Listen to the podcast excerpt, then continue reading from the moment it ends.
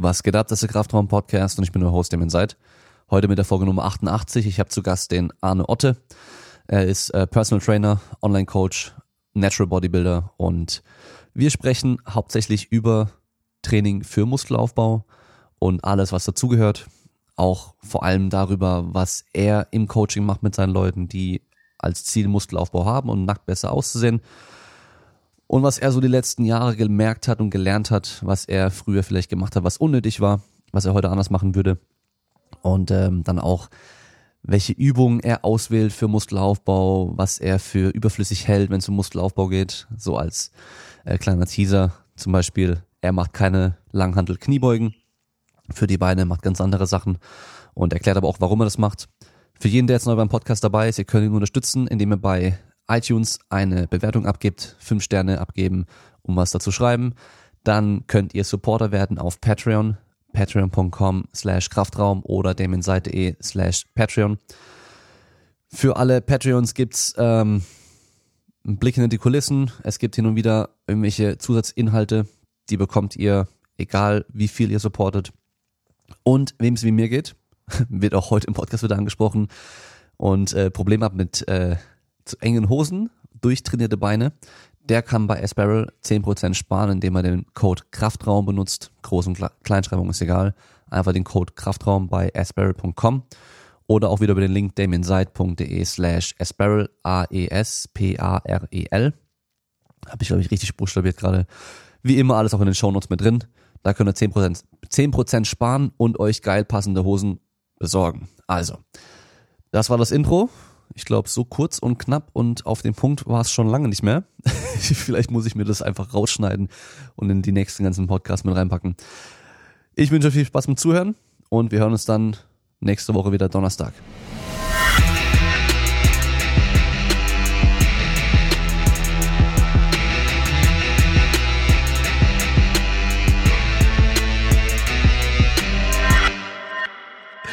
Ja, da gibt's halt dann doch noch wirklich den richtigen Podcast Beef hier den, mhm. den Fitness-Podcast Beef.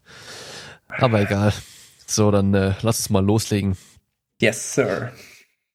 Hast du heute trainiert? Ich habe tatsächlich heute trainiert, allerdings nur gedeloadet. Äh, ganz, gedeloadet. ganz langweilig. Ach stimmt, ja. Mama, ich habe in der Story gesehen. Ich glaube, hast du gerudert heute oder Romanian Deadlift? Ich glaube gerudert, gell? Gerudert, in so einer ganz, ganz wilden Perspektive, so einer sexy Perspektive von unten nach oben an der Multipresse. Ähm, ja. ja.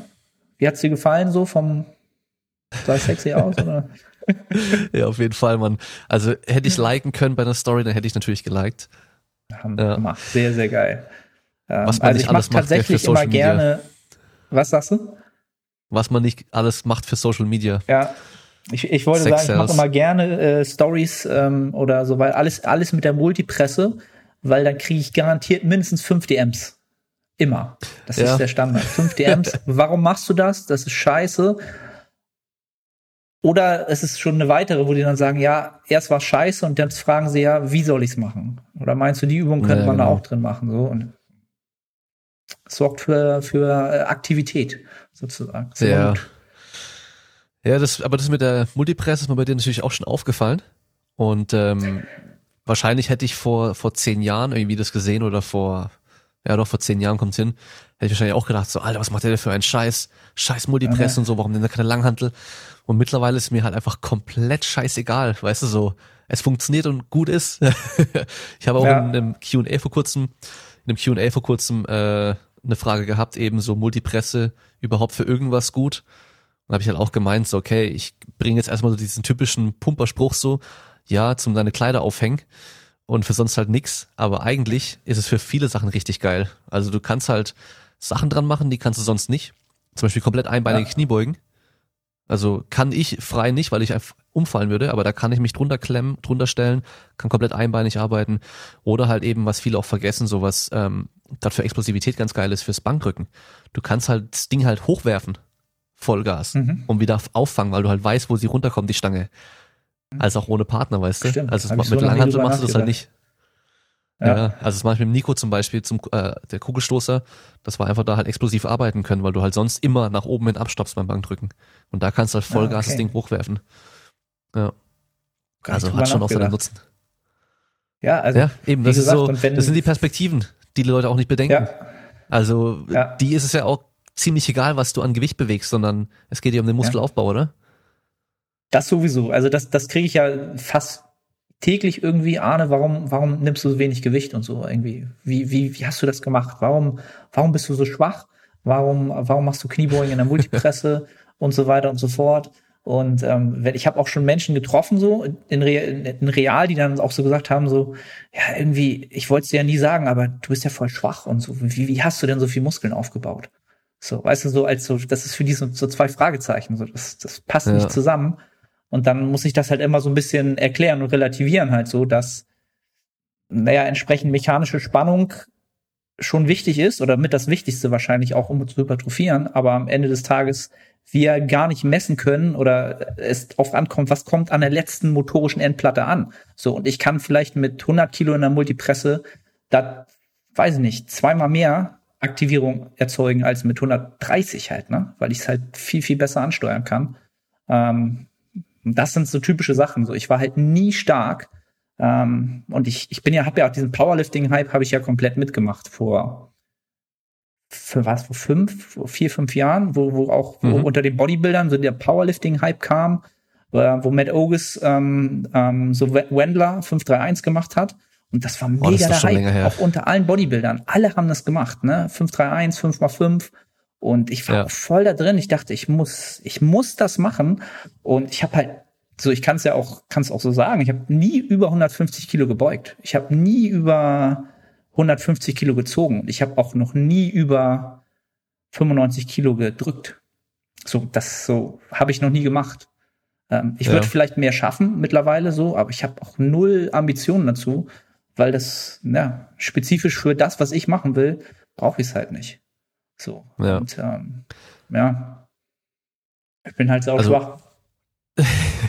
das ist natürlich eben auch einfach eine Sache, eine Zielfrage. Was will ich denn überhaupt erreichen oder für was trainiere ich überhaupt?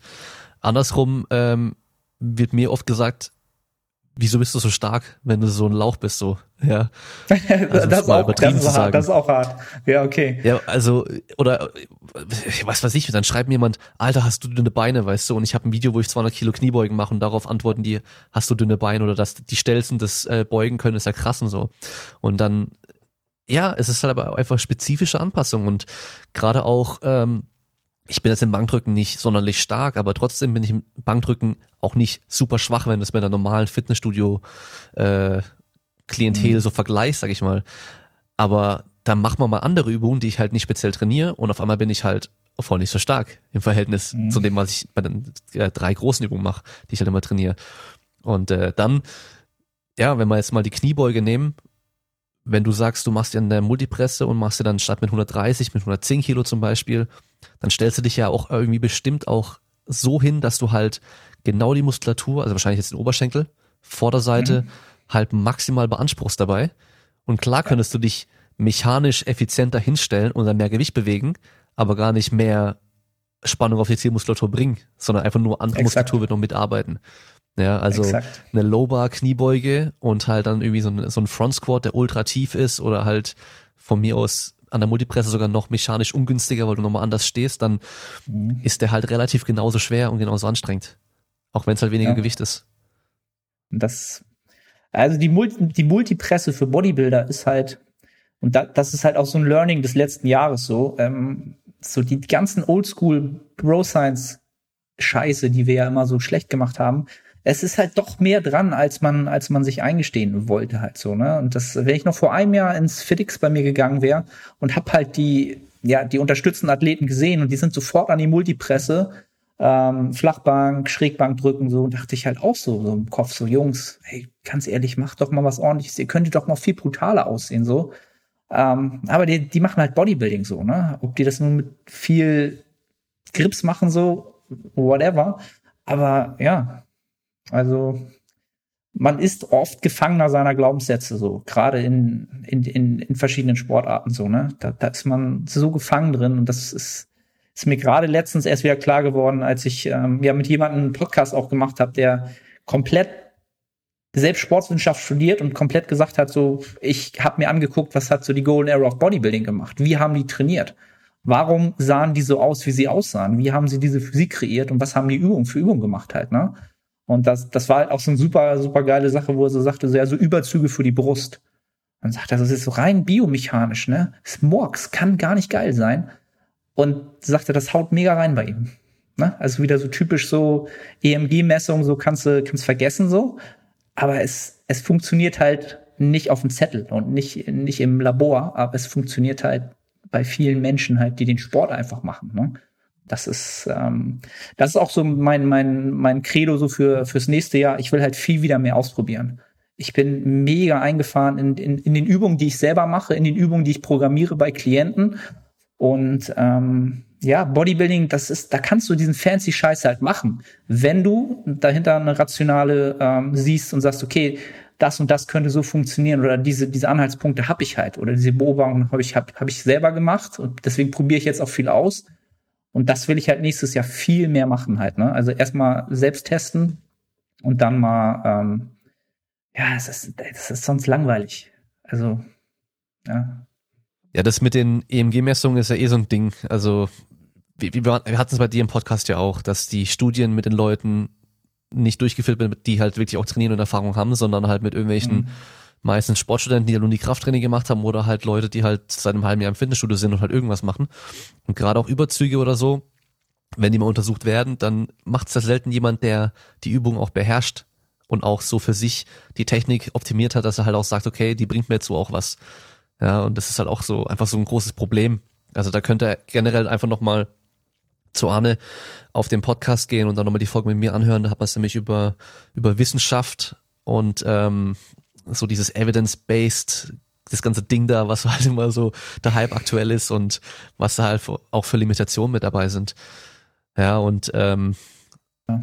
diese ganze Bro-Science-Geschichte, die du jetzt angesprochen hast, mhm. das ist ja eh voll geil, weil so nach und nach bestätigt sich halt einiges davon, so im mhm. Nachhinein. Weißt du, was man vor zehn Jahren noch ja. gesagt hat oder so, das alter kompletter Bullshit, die haben keine Ahnung gehabt oder so. So nach und nach so diese ganzen, gut, die Grundprinzipien, die sind ja eigentlich generell nicht falsch gewesen. Einfach so schweres Training, klar, irgendwie go hard or go home und sowas, man kann es auch übertreiben, das ist natürlich auch immer so ein Ding, aber ähm, so viele Sachen, die werden nach und nach immer mehr bestätigt. Also auch die ganze Sache mit extrem hohen Wiederholungszahlen für Muskelaufbau. Mhm. Ja, also weißt du, so dieses acht bis zwölf Wiederholungen ist optimal. Und jetzt sagen wir halt einfach, für, für Muskelaufbau ist es fast egal, in welchem Bereich du trainierst. Du kannst auch 20, 30, 40 Wiederholungen theoretisch machen ja. oder halt auch vier oder fünf Wiederholungen machen. Und das sehe ich auch bei dir im Training immer wieder, wenn ich deine Stories anschaue, dass du dann irgendwie Beinpresse 20 bis 30 Wiederholungen drinstehen hast. Ja, Kann das sein? Ja, habe ich hier seit dem letzten Mesozyklus drin oder jetzt schon den zweiten Mesozyklus. Und das ist halt wirklich, also das ist halt Cardio und ähm, wirklich sich nochmal mental und körperlich pushen gleichzeitig. Ähm, also wenn, wenn jetzt jemand zuhört und sagt, naja, ich mache halt eh immer eher so fünf bis zehn, ähm, wenn man das erstmal macht, also es ist wirklich mental super tough. Also wenn du wirklich sagst, ich will halt mal 20, 30 Wiederholungen ausmaxen, wenn man das mal so sagen kann, das ist wirklich tough. Weil wenn man sich mal eine Beinpresse nimmt und sagt, okay, ich habe jetzt 26 Wiederholungen gemacht und wenn du drei tiefe Atemzüge nimmst, dann drückst du das Ding immer noch mal weg. Und noch mal vier tiefe Atemzüge und drückst es halt immer noch mal weg. So, und wirklich 30 Wiederholungen und dann keine Wiederholung im Tank lassen, das ist halt, das ist, ist wirklich tougher, als man jetzt denken würde. Und sie denken, es ist so Pumptraining so, machst da 120 Kilo drauf. Ähm, und da kann ich äh, nur sagen, das war für mich eine ganz neue Erfahrung und das ist auch wirklich ja aufgrund wieder tatsächlich auf wissenschaftliche Erkenntnisse, entsprechend wie du es ja auch eben gesagt hast, oder worauf das wahrscheinlich auch finden, äh, ähm, was der Grund dafür war, ähm, weshalb ich das jetzt auch ausprobiert habe. Ähm, das ist dann wieder so eine andere Geschichte, wo ich sage, puh, hätte ich's, hätte ich wahrscheinlich nicht gemacht, wenn es keine ja, Datenlage gegeben hätte, wo man sagen könnte, so, ja, da, da, das, da könnte was dran sein, das, das könnte wirklich positiv sein, da könnte man wirklich von profitieren, ähm, dann hätte ich sicherlich nicht 30 Reps an der Beinpresse gemacht. Das muss man halt auch mal wieder dazu sagen halt, ne? Das ist äh, wirklich tough und dazu muss ich dann auch wieder sagen, meine Erkenntnis dieses äh, dieser Sache, also hat mein Coach mir sozusagen programmiert, Steve von Revive Stronger, ähm, dass ich für mich eigentlich sagen würde, dass die Beinpresse nicht unbedingt die beste Variante ist für 20 bis 30 Wiederholungen, sondern so 10 bis 20 das passt schon eher, weil 20 bis 30 kannst du halt wirklich schwer messbar machen, ob du dich wirklich ja ausmaxst sozusagen, ob du da wirklich am Limit arbeitest. Aber so Seitheben, äh, Bizeps Curls vielleicht, solche Geschichten, eben, da ist das mega, ähm, kann man das einfach mal ausprobieren und da kann man super von profitieren, ganz klar. Hm, okay. Hast du da auch schon irgendwie gemerkt, ähm, Beinmuskulatur technisch, dass sich da was getan hat oder? Dazu muss ich halt immer sagen, ich bin halt äh, auf den Beinen halt schwach, so rein muskulär gesehen im Vergleich zu meinem Oberkörper. Ähm, aber ich würde mal sagen, ich bin jetzt seit zwei Jahren im Aufbau. Da ist schon gut was passiert und auch gerade so in den letzten, im letzten halben Jahr. Man könnte, man könnte darüber diskutieren, ob das auch definitiv positiv so ein bisschen mitgeholfen hat. Das ist auch so eine Sache, die habe ich so die letzten Jahre ganz viele Experten so gefragt, weil es einfach mich interessiert hat, diese Geschichte ähm, äh, Muskelfasertypen und wie diese sich verändern. Also hin, zurück verändern, schnell zuckende, langsam zuckende Muskelfasern weil ich halt jemand bin, der früher ähm, halt viel Inline-Skates gefahren ist. Hatten wir auch schon mal drüber geredet, du ja auch. So Aggressive Inline-Skating. Und das ist halt so eine enorme ja, Kraftausdauerleistung. Also da musst du schon wirklich Kraft aufbringen, ne, wenn du irgendwelche Grinds machst und, und solche Geschichten so. Und da war ich halt immer so, ah, hab ich da, hab ich wahrscheinlich im Unterkörper mittlerweile eher schnell zuckende, äh, langsam zuckende Muskelfasern. So, weil ich halt so viel Kraftausdauer eher gemacht habe. So, das war so ein bisschen meine, meine Theorie, die ich immer hatte und habe halt viele Experten gefragt. Ähm, ja, und die Meinung war so 50-50. So, ob mhm. sich das dann wieder angleicht oder ob man eher im höheren Wiederholungsbereich dann diese Muskulatur trainieren sollte, wenn sie so, ja, wie soll man das sagen, sozialisiert wurde oder aufgewachsen ist in jungen Jahren, so, ne? Ja. Ja, wahrscheinlich ein bisschen was von allem. Am Schluss dann ist das effektivste ja. irgendwo. Weil du hast ja trotzdem auf jeden Fall immer komplett langsame, komplett schnelle Fasern und halt dann diesen großen Anteil an Mischfasern, die mhm. halt dann so ihr Spektrum so ein bisschen in die eine oder andere Richtung irgendwie verschieben können. Und äh, wobei, da, die passen sich dann auch wieder ans Training an.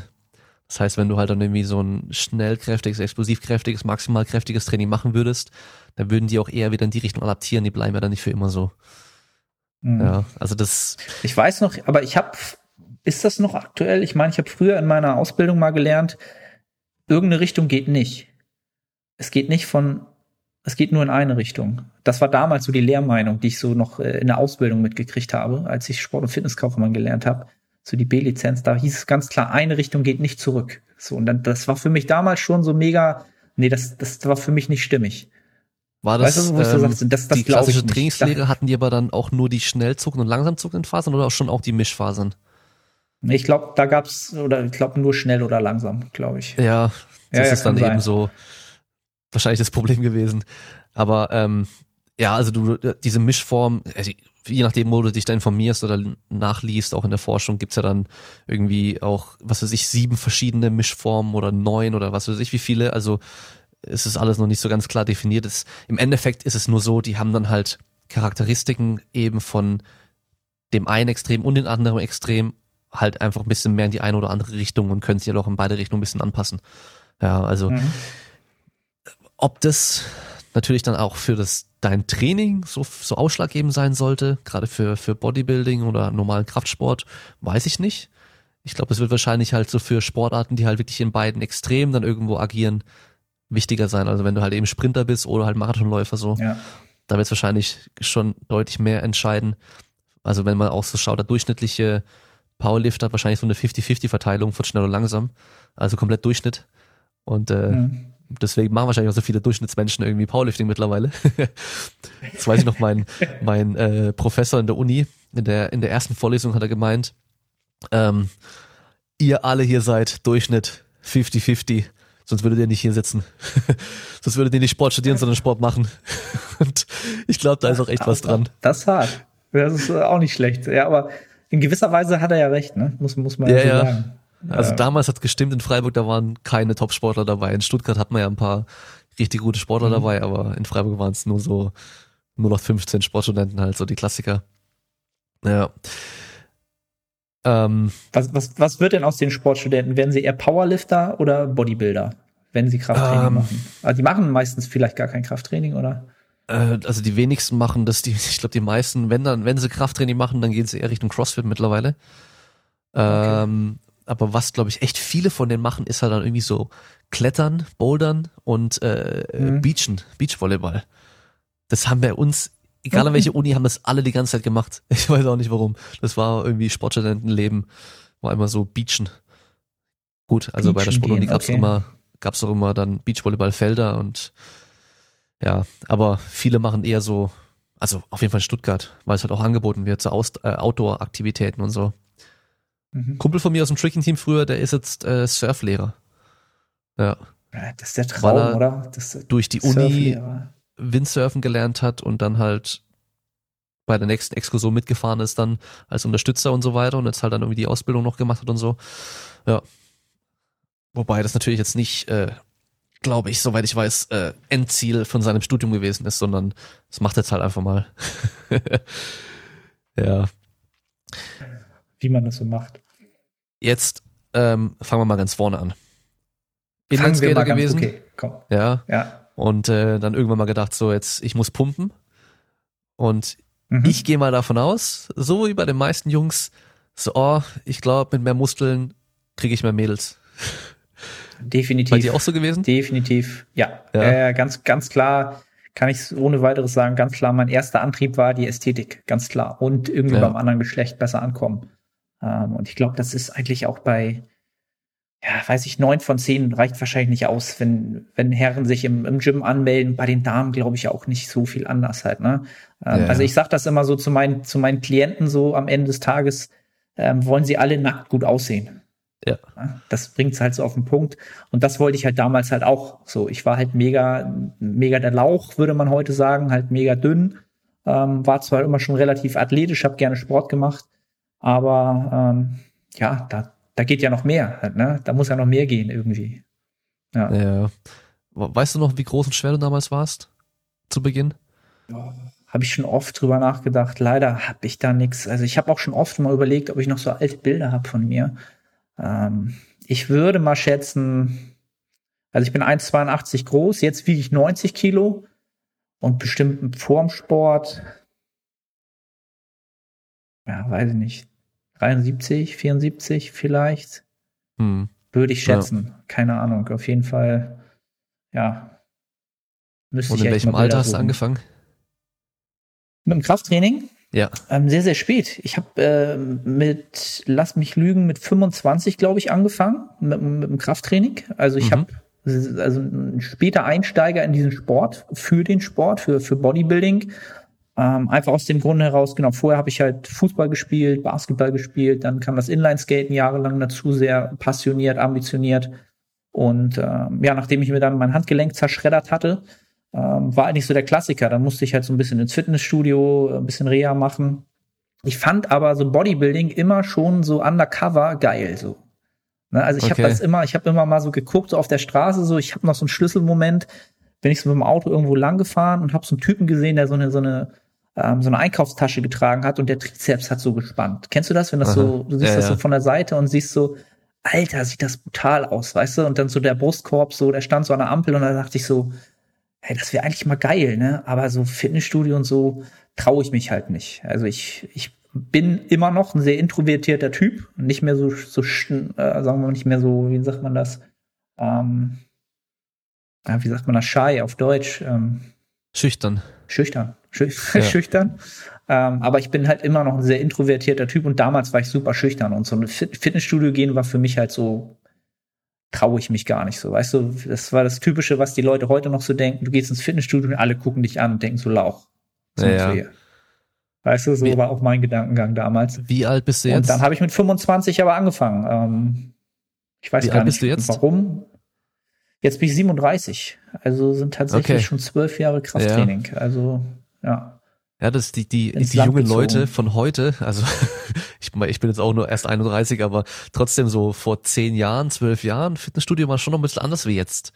Das war noch nicht so, dass mhm. jeder im Fitnessstudio angemeldet war und es ganz normal war, dass ja. man ins Fitnessstudio geht, sondern das war schon nochmal so ein bisschen anders. Und dann nochmal ein paar Jahre davor, da war es wirklich so, okay, wenn du ins Fitnessstudio gehst, bist du halt ein Bodybuilder. Oder halt ja. eben so eine Aerobic-Tante, aber so Durchschnitt war dann halt nicht so, gab's halt kaum so. Das war halt einfach so, okay, ins Fitnessstudio gehst du machst Bodybuilding. Ja. Genau, gab's wenig und da muss man dann halt auch mal eine Lanze brechen für McFit. Also muss ich jetzt an dieser Stelle halt mal sagen, ist mir jetzt gerade so eingefallen. Also ich mit mit McFit habe ich dann den Schritt gemacht ins Fitnessstudio komischerweise. Ne? Also es war damals so, die haben glaube ich in Deutschland aufgemacht und das erste McFit hier in Hamburg in in Stelling hat halt aufgemacht und da bin ich dann irgendwann hingegangen und habe halt so gesagt, so, jo, hier so Probetraining und ich brauche einen Trainer, der mir sagt, wie ich das so mache und so, geht das, ja. Und ähm, ja, da bin ich dann mit 25 hingegangen, wie so ein 16-jähriger Junge, so ganz mit gesenktem Kopf. Und ähm, ja, der Trainer, der damals dort mir den Trainingsplan geschrieben hat, lustigerweise habe ich auch schon öfter erzählt, der ist heute noch Studioleiter in einem anderen McFit und der hat mir damals echt noch einen richtig, hat mir damals schon einen richtig guten Trainingsplan geschrieben. Ein Ganzkörpertrainingsplan, dreimal die Woche, ähm, eine Mischung aus, aus Geräten, ein bisschen was Freies. Also richtig guten Plan für damals. Also ja, weiß ich noch wie heute. Also da muss man McFit auch mal sagen, okay, äh, ja, haben die ganz gut hingekriegt. Also für meine Sportkarriere, für meine Kraftsportkarriere auf jeden Fall. Das heißt dann gleich ein guter Start gehabt dann das Training. Mm, ja, ja, ja. Also muss ich sagen, ich habe, so wie es die meisten dann machen, auch selbst wenn sie einen guten Start bekommen, dann versauen sie sich natürlich selber. Ja, das heißt dann natürlich, ich habe dann natürlich angefangen, ähm, Team Andro mich anzumelden, Bodybuilding Forum und und mir alles angeguckt. Und dann will man natürlich viel zu schnell, viel zu viel, ja, weil man natürlich äh, denkt, ich bin die Schneeflocke, die schneller wächst als alle anderen, wenn ich mir alle Forenbeiträge durchlese und mir jede Flex kaufe. Und ähm, ja, habe dann, ja, was, ich habe alles gemacht, was man, was man unsinnigerweise in dem Stadium äh, eines Trainierenden machen kann. Halt, ne? Sieben Tage die Woche trainiert mit siebener Split und hast du nicht gesehen und Cardio morgens und nachts und alles drum und dran. Ich habe allen Firlefanz gemacht, nachts aufgestanden, um Proteinshake zu trinken und so eine Geschichten. Ich finde es ja. teilweise sogar schon ein bisschen schade mittlerweile, dass die Leute, die jetzt heute anfangen mit Training, dass sie sowas gar nicht mehr durchmachen, weil sie halt direkt alle Informationen mhm. so serviert bekommen, weißt du. Selbst die ja. schlechten Informationen, die man jetzt noch bekommt, sind da meistens gar nicht so schlecht. Im Vergleich zu dem, was man früher die sind hatte. Schon besser als damals. Hast halt vielleicht nur eine Quelle gefunden, generell für irgendwas. Sei es ein Magazin, mhm. sei es irgendeine Website oder ein Internetforum gewesen. Und du, du hast gar keine anderen Einflüsse mal bekommen oder so. Und jetzt gehst du auf YouTube, weißt du, und kannst halt irgendwie zigtausend Leute beim Training zuschauen, wie es machen. Und äh, ja, ich meine, den ganzen Kram habe ich auch gemacht. wie, wie ein Verrückter. Ja. Ich habe mir früher meine Proteinshakes, habe ich mir noch roh Eier mit reingemacht. Drei, vier Stück. Boah, das ist hart. Und gemixt. Ja, okay, geil. So, ich weiß gar nicht warum, aber ich dachte, okay, das mache ich jetzt halt. Das hat äh, ja natürlich, weil Rocky das auch gemacht, gemacht, hat, ist doch klar. Rocky auch, aber ich glaube Ronnie Coleman ja. oder irgendeiner hat ein Video auch gemacht gehabt. Und okay. ist halt gutes Eiweiß, oder? weil ich habe keine Salmonellen ja, bekommen. Finde ich, ja, du hast überlebt halt, ne? Ja, ja. Aber ja, es ist, ist auch eine Zeit, der ich definitiv nicht, nicht, wo ich, wo ich sage, so ein bisschen auch nachtrauer. Es war natürlich alles nicht so, so optimal. Aber es war eine, eine, coole Zeit halt, ne? Und das ist auch etwas, was ich mit, mit vielen Klienten so habe, die auch so ein bisschen jetzt länger trainieren. Und ähm, wo ich ab und zu auch das so habe, dass sie so sagen, nach so ein, zwei Jahren dann so sagen, so, oh, ah, ich habe jetzt so eine Phase, wo ich einfach mal wieder nur ins Gym gehen will und pumpen will. Ey, egal wie viele Sätze, egal wie viele Wiederholungen, egal welche Übungen. So, na, und dann, du kannst natürlich diesem ganzen Science-Based Kram auch überdrüssig werden halt, ne? Und dann irgendwann sagen, ich habe einfach den Kopf nicht mehr dazu, ich habe keinen Bock und ich will einfach mal frei trainieren. Ähm, und das kann ich dann halt auch nachempfinden. Und das sind aber auch ganz oft auch teilweise dann die Leute, die es nicht gemacht haben. Ja, also mhm. die diese Phase nicht hatten. Denen fehlt das dann. Ja? Das ist so, als wenn du in deiner Jugend halt nie Alkohol getrunken hast und nie gefeiert hast. So, dann, ja, hast halt vielleicht irgendwann so den Drang, jetzt muss ich meine Jugend noch mal ausleben. Und dann muss vielleicht dein Pumper noch mal ausleben. So später, weil das nicht, nicht der Fall war. Ähm, ja. Ja, ich meine, wie viele Leute, die jetzt mit dem Training anfangen, ähm, haben nicht mal irgendwie alle Geräte ausprobiert, die es gibt im Studio. Das haben wir früher als erstes gemacht. Wir sind ins mhm. Fitnessstudio, dann mit 16 und haben einfach jedes Gerät ausprobiert, jedes Ausdauergerät, jede Kraftmaschine. Wir haben alles ausprobiert. Einfach draufgeguckt und geschaut, wie das Ding funktioniert und mal gemacht. Und das haben wir ja. die ersten paar Mal eigentlich immer so gemacht. Einfach nur, einfach nur probiert, irgendwas zu machen, so ohne Plan, aber ja. Und das ist doch das Geilste. Also das, das mache ich heute noch super gerne. Ähm, ich ich fahre halt gerne, ich reise halt gerne, das ist so mein, mein Hobby. Ich reise gerne durch die, ja, nicht um die Welt, irgendwo äh, durch die Welt. Und gehe halt in Gyms, äh, in, in, gute Gyms und, und probiere halt Maschinen aus und, und mhm. Equipment halt aus. Ne? Das ist für mich wie ein Kind im Süßigkeitenladen. Und das finde ich halt sau interessant. Und, und einfach so Widerstandsprofile ausprobieren, Kraftkurven und gucken, wie, wie fühlt sich das Gerät an.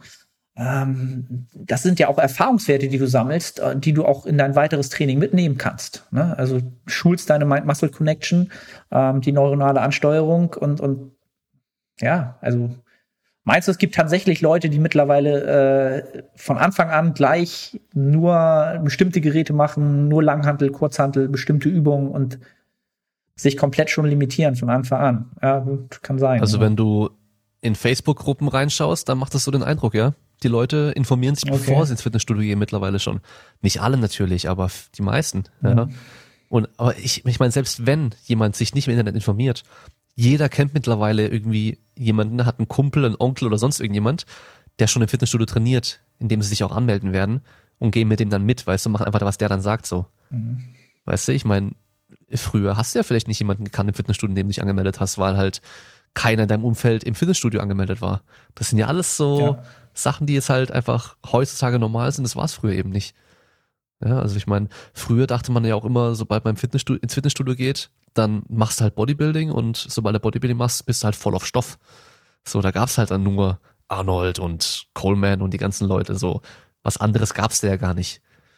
Ja, weil ich meine. Ja gut, das, das war halt vor der, der naturalen Bodybuilding-Revolution, äh, ja. die dann irgendwann mit YouTube dann kam, vor, keine Ahnung, auch fünf, sechs, sieben Jahren oder so, keine Ahnung.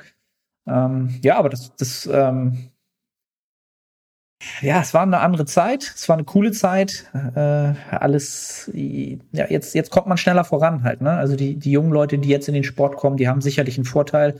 Und das macht sich auch, also jetzt rein im, im Natural Bodybuilding Sport, den ich halt sehr, sehr verfolge, weil ich selbst da tätig bin, macht sich halt auch enorm bemerkbar halt, ne? In der, in der Athletenqualität, in der Dichte der jungen Athleten und in der Entwicklung der Athleten, die dann die Generation jetzt danach sind, die halt jetzt schon seit fünf Jahren richtig gut ambitioniert und strukturiert trainieren.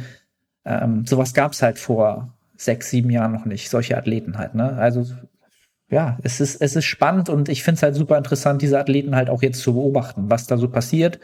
Und ähm, dann auch super interessant, dann kommt ja auch immer die Frage auf, wer ist davon wirklich natural? Und das finde ich dann halt immer am interessantesten so, weil ähm, es bringt eh nichts darüber zu reden, aber ich finde es halt interessant, dass es mittlerweile sicherlich Athleten gibt, die sehen nicht so aus, als wären sie natural, sie sind es aber wahrscheinlich. Und das finde ich schon, ähm, das hat den Sport an sich, ähm, zeigt schon, wie weit er gekommen ist. Ja, da Iron, Iron Roots, Iron, Iron Talk, Iron Game, keine Ahnung, dieser, der Podcast von Eric Helms und Omar Isuf. Kennst du wahrscheinlich auch, oder? Äh, da gibt es ja, mittlerweile. Es ist mein Lieblingspodcast äh, mittlerweile. Ja, ich finde es auch komme ich nicht cool. auf den Namen. Irgendwas mit Iron. Ich glaube Iron Game. Bin mir mal nicht ganz sicher. Ähm, auf jeden Fall, die hatten da auch, auch eine Folge, da ging es auch um, um Bodybuilding, auch um Natural Bodybuilding und äh, nee, um Steroide vor allem auch.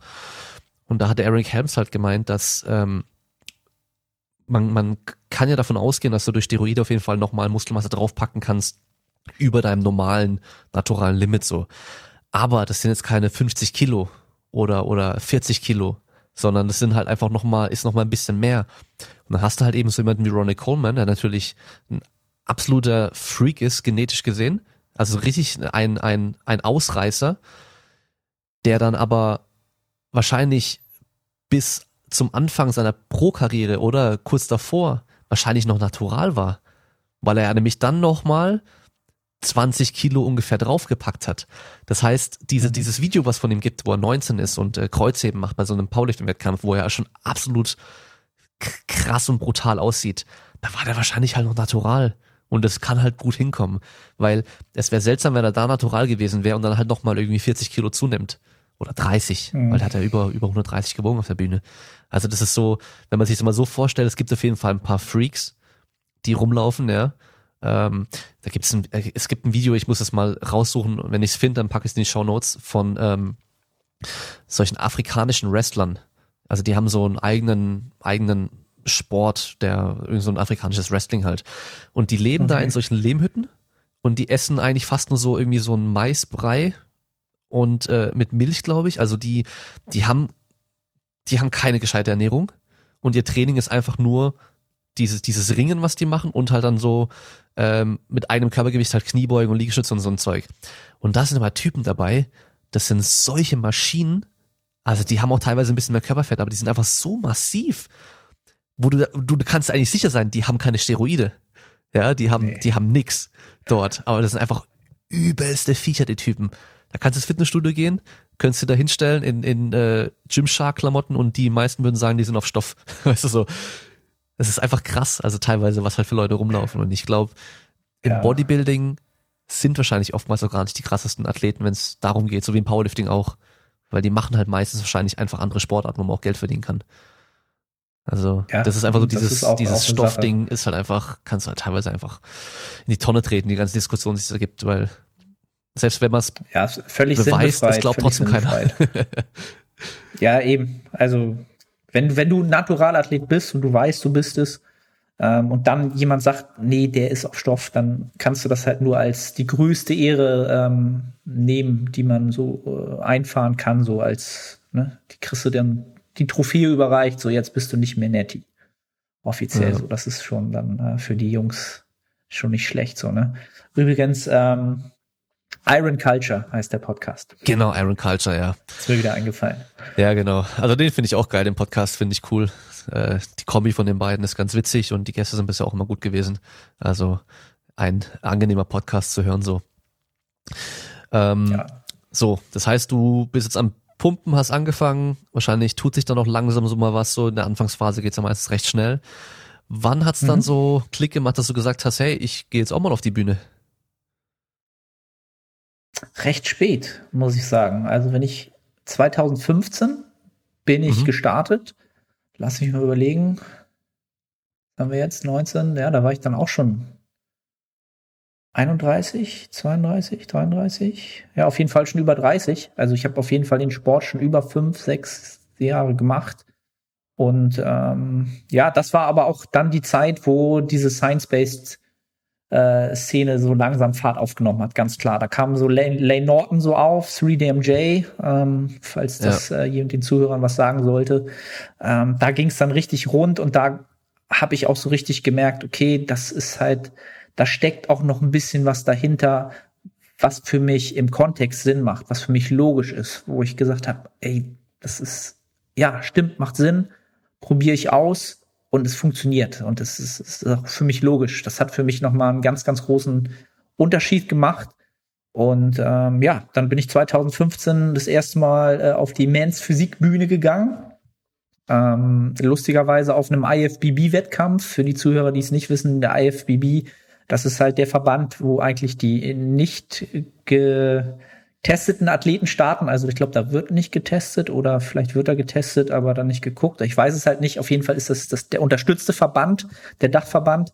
Ähm, da bin ich dann gestartet mit ganz, ganz vielen anderen Athleten, ähm, ja, die unter Umständen vielleicht ja, in einer anderen Liga gespielt haben wie ich. Ne? Die haben das ähm, Kreatin geschnüffelt vielleicht so. Und ich war halt mega geflasht hinter der Bühne, ähm, wie die mit so wenig Körperfett ähm, so 10, 20 Kilo schwerer sein können als ich halt. Ne? Also ich stand da wirklich so und habe auch mit denen geschnackt und so, ey, was, wie viel wiegst du so?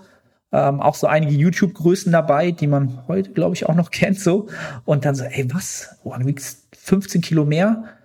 Oh, Wahnsinn. Und ich war damals halt auch wirklich noch grün hinter den Ohren und hatte auch keine Ahnung von äh, was Steroiden und und und und so. Ne? Also ich wusste klar, die großen Jungs, IFBB, Mr. O, die stoffen halt alle, aber ja, ich hatte halt immer noch so dieses, naja, so die dazwischen sind, so einige werden davon vielleicht noch so netty sein oder so halt, ne? Und mhm. da bin ich dann halt gestartet und bin dann, glaube ich, unter 17 Teilnehmern, ich glaube, Elfter geworden oder so, was ganz cool war eigentlich. Ähm, ja, Men's Physik halt. Ne? Da geht's halt eher so ein bisschen darum, Sunny Boy zu sein und ähm, ja, breite Schultern, möglichst schmale Taille, ähm, hat Spaß gemacht, war eine super Erfahrung. Hab das auch damals ähm, nach Lane Norton sozusagen die Peak Week gestaltet, weiß ich noch. Hab noch am, äh, am Tag noch äh, oder am Wettkampftag mit Süßkartoffeln geladen. Ähm, wird man heute auch alles. Äh, äh, mittlerweile ist halt auch der Stand schon wieder völlig für die Katz. Aber ähm, ja, war, war eine coole Erfahrung so. Okay, also das war dann der einzige Wettkampf, den du gemacht hast. Bis jetzt der einzige Wettkampf und ähm, oh, das war auch so eine, so eine bis jetzt, bis jetzt, ja. Das war für mich so eine Transformation, weil ich war damals halt auch so ein bisschen, ähm, ja, wie sagt man das, diesem YouTube-Wahn auch so ein bisschen verfallen. Ich dachte halt irgendwie, wenn du, ähm, also in der Zeit habe ich halt auch meine, meine Personal Trainer-Karriere gestartet und dachte halt, als Personal Trainer musst du halt auch in, in, im Social Media aktiv sein, ne, als Marke und dachte halt, ich bin so der der typische Line Mans Physikathlet halt, ne, so der typische shredded Guy halt so. Das ist so mein okay. meine Superkraft so. So, weil das konnte ich halt auch, so Diäten konnte ich. Ich konnte jahrelang Diäten und so weiter. Und ähm, war halt damals, habe ich auch ganz bewusst immer gesagt, so Bodybuilding, ich mache nicht Bodybuilding, ich bin so ein Fitness, Mans Physik-Typ so. Ich hatte halt mega das Bekennerdefizit damals wo ich heute so denke, mega daneben, also für mich selber von meiner Entwicklung. Ähm, und mittlerweile bin ich halt ganz klar Natural Bodybuilder. So, das sage ich so, das bin ich. Und das, ja, reflektiert, oder bin ich auch so nach außen. Und damals war ich das einfach noch nicht. Da war ich auch noch zu, auch zu schüchtern wieder noch und zu introvertiert und habe mich gar nicht getraut, so rauszugehen. Hätte jetzt in einem Podcast gesagt, ich bin Natural Bodybuilder. So, kann ich das überhaupt sein? So, habe ich genug Muskelmasse, um Natural Bodybuilder zu sein? So, weißt du? Und ähm, das war so, danach habe ich so diesen, diesen Schritt gemacht und ähm, bin von YouTube weggegangen, was ich damals auch gemacht habe. Und bin dann halt ähm, in die Richtung gegangen, halt als Personal Trainer halt auch richtig ähm, ja professionell so zu arbeiten, dass du halt auch gebucht wirst, weil du gute Arbeit machst und ähm, ja, weil deine Reputation halt gut ist und nicht, weil du bei YouTube irgendwie präsent bist oder bei Instagram irgendwelche Sixpack-Fotos hast. So, das war damals so dachte ich, so müsste man es machen. Und dann habe ich so gemerkt, okay, man sollte es anders machen, wenn man da wirklich von leben will. Äh, dauerhaft und, und da einen Beruf draus machen will. Ne? Hm. Ja. ja. Ja, ja, also das ist natürlich schon immer so ein Ding, so die Leute sehen auf den ersten Blick nur, wie du aussiehst und was du halt schon gemacht hast und so. Mhm. Ähm, aber langfristig, also langfristig sage ich auch immer, zählt halt einfach, was du halt kannst, was du den Leuten liefern kannst und wie deine Arbeit ja. ist ja. Also wie oft hat man schon mitbekommen, dass halt jetzt irgendwie der und der Instagrammer, YouTuber oder sonst irgendjemand halt ähm, auch Trainer ist oder oder Trainingspläne schreiben will oder sonst irgendwas macht und dann äh, verschwindet er ganz schnell wieder von der Bildfläche mit dem mit dem mhm. Trainingsplanungszeug, weil er halt einfach in der Richtung nicht gut ist. Und das das merken die Leute dann auch irgendwann, weißt du so kaufen sie halt dann den Plan von irgendeinem Typen und ähm, es bringt denen halt nichts oder sie kriegen keinen Support oder es läuft einfach nicht, das Training läuft nicht gut und ähm, wenn sich dann diese negativen Rezensionen dann auch häufen, dann spricht es natürlich auch rum und so und äh, ja, es scheint immer noch zu funktionieren. Also ja, aber guckt, es ist, die haben ja halt alle ihr Trainingsprogramm, halt, ne? was verkaufen. Das, ja. Eben, das ist halt, das ist halt, das ist halt zu kurz gedacht so. Ähm, ja, vielleicht machst du auch kurzzeitig viel Geld, wenn du eine hohe Reichweite hast und, und wirklich einen brutalen Körper hast. Aber der, der Körper ist irgendwann weg und du bist auch nicht immer shredded und du kannst auch nicht immer so aussehen und ja. Äh, von mir aus lass es fünf Jahre sein, lass es auch zehn Jahre sein, in dem du bis, in dem Business halt dein Geld machst mit, genau, deinen individuellen Trainingsplänen oder was auch immer oder halt Affiliate, das Affiliate Game ist ja alles cool. Ähm, aber irgendwann ist das halt weg so. Und wenn, wenn, wenn deine Expertise darauf beruht, wie du aussiehst, ja, das ist vergänglich halt so, ne? Das ist ähm, ja. ja. Und dann gibt's noch diesen, diesen Spruch, so die, die, die es können, die machen, die es nicht können, die lehren. Und äh, da ist halt schon auch was dran. Also oftmals kannst du halt echt mhm. mehr mitnehmen oder mehr lernen von jemandem, der halt natürlich den Sport auch gemacht hat oder macht, aber halt vielleicht ja. gerade genetisch eben nicht so der Freak ist, der einfach mit egal was er macht, halt mega erfolgreich wird, sondern halt sehr viel ausprobiert hat, alles ausprobiert hat und wirklich an allen kleinen Stellschrauben gedreht hat, um das Bestmögliche für sich rauszuholen, auch wenn es vielleicht nicht das Beste der Welt war, aber der hat einfach deutlich mehr Erfahrung sammeln können. Ja, auch wenn er das höchste Niveau vielleicht nicht ja. erreicht hat. Aber das lag nicht am Training, sondern es lag einfach an, an den Umständen, die ihm halt gegeben wurden, so. Ja, und, äh, ja. Kann ich, kann ich so, kann ich so wiedergeben. Also, auch von dem, was ich über die Jahre so an, an Erfahrungen oder einfach auch von, von Leuten mitgenommen habe, wo ich gesagt, das war richtig wertvoll, trifft überein, ganz klar. Die hatten halt mega zu kämpfen, um dahin zu kommen, wo sie sind, ähm, in, in jeglicher Hinsicht. Mhm. Ja. Ja, ist halt echt so. Also so Beispiele fallen einem ja immer wieder auch ein, man kennt ja auch selber so Leute aus seiner eigenen Sportart, dann so die, die sind einfach krass, die waren schon immer besser als die anderen und wenn du dann mal mit denen irgendwie sprichst übers Training oder irgendwie Fragen stellst, dann ich mache einfach. Das ist ganz oft so dieses Jahr, ich mache einfach und äh, keine oder keine Ahnung, ich mache halt einfach so. und dann denkst du so, Alter, ey. und bei solchen Leuten frage ich mich dann so, hey, wenn die mal so richtig krass gucken würden, was optimal für die ist, was die da noch rausholen könnten. Das finde ich dann so faszinierend. Äh, so ich die, weiß, was du meinst. Ich weiß, was du meinst. Und da, da habe ich dann, habe ich auch schon oft drüber nachgedacht. Und da habe ich dann immer gedacht, also ich glaube, die sind so gut oder sind so gut geworden durch das einfach machen, ähm, weil, weil sie es einfach, sie haben da enorm Spaß dran, ist einfach nur zu machen. Ja, also sie sind da nicht so eingebunden so, oder so in diesem Zwang mit diesen Sätzen und Zahlen vielleicht oder das genauso so zu machen. Ich glaube, sobald man ihnen das dann optimal vorgeben würde, dann würde es eine Zeit lang besser werden aber dann würden sie vielleicht auch den Spaß daran verlieren. Also das ist so ein Gedankengang, den ich dann immer hatte, wo ich dann sage, die Leute, die einfach, einfach nur machen, die haben einfach Spaß an der Geschichte, an ihrem Sport, an ihrer, an, an dieser einen Sportart und an dem Weg in diesem Sport haben sie einfach Spaß. Ähm, das sieht, macht sich dann auch immer im Körper bemerkbar. Ja. Ähm. Ja, und teilweise, es gibt halt Sportler, die sind trotz ihres Trainings die Besten der Welt. Und da muss man wirklich sagen, trotz, trotz ihres, ihres Trainings. Trainings. Ja. Ja, also das ist echt so erschreckend manchmal so in, in den Sportarten, so die, die Top-Sportler. Man denkt ja teilweise so, die, die haben das beste Training der Welt und die machen alles perfekt und sowas. Und dann siehst du aber, was die denn an Training machen. Also, dann frage ich mich so, hey, wie konnte der so gut werden? Und sich nicht bei seinem Training im Kraftraum verletzen, weißt du? Und auf dem Platz draußen immer voll die Maschine sein, so. Ja, und ähm, es wird bei den Bodybuildern nicht anders sein. Also wenn man, ich glaube gerade so bei diesen ganzen Oldschool-Bodybuildern, es sind bestimmt ein paar dabei, die so wie gestörter trainiert haben. Also beim Powerlifting auf ja, jeden Fall. Ja, ja. Da gibt's welche, die haben. Auf jeden Fall, also. Also es gibt einen, der war im Kreuzheben ziemlich krass. Und weißt du, was der gemacht hat zum Kreuzheben bei seiner Technik? Der hat unten, bevor er angefangen hat zu heben, komplett ausgeatmet. Und seinen Rücken ganz, ganz rund gemacht und hat aber so gehoben, weißt du, und hat und dann trotzdem, angefangen zu ziehen. Ja, und hat halt aber arschviel gehoben so. Das heißt, komplettes Gegenteil von dem, was jeder dir sagen würde. Viel Atem rein, also viel Luft einatmen, so viel Spannung aufbauen, Rücken gerade und dann aufstehen damit. Und der hat genau das Gegenteil gemacht. Aber ja, war scheiße stark damit. Also manchmal. Völlig entgegen dem, was man machen sollte, ne? Ja. Ja, da hast du aber auch im, im, im Bodybuilding auch äh, so, so ein Branch Warren oder ein ähm, ja. Johnny Jackson, ähm, die haben halt Ramsch trainiert halt, ne? Also mit Schwung, viel zu viel Gewicht. Und ähm, auch die haben ähm, sozusagen Stimulus, einen Hypertrophie-Stimulus abbekommen halt, ne? Ja, Jetzt klar. mal äh, unterstützt außen vor.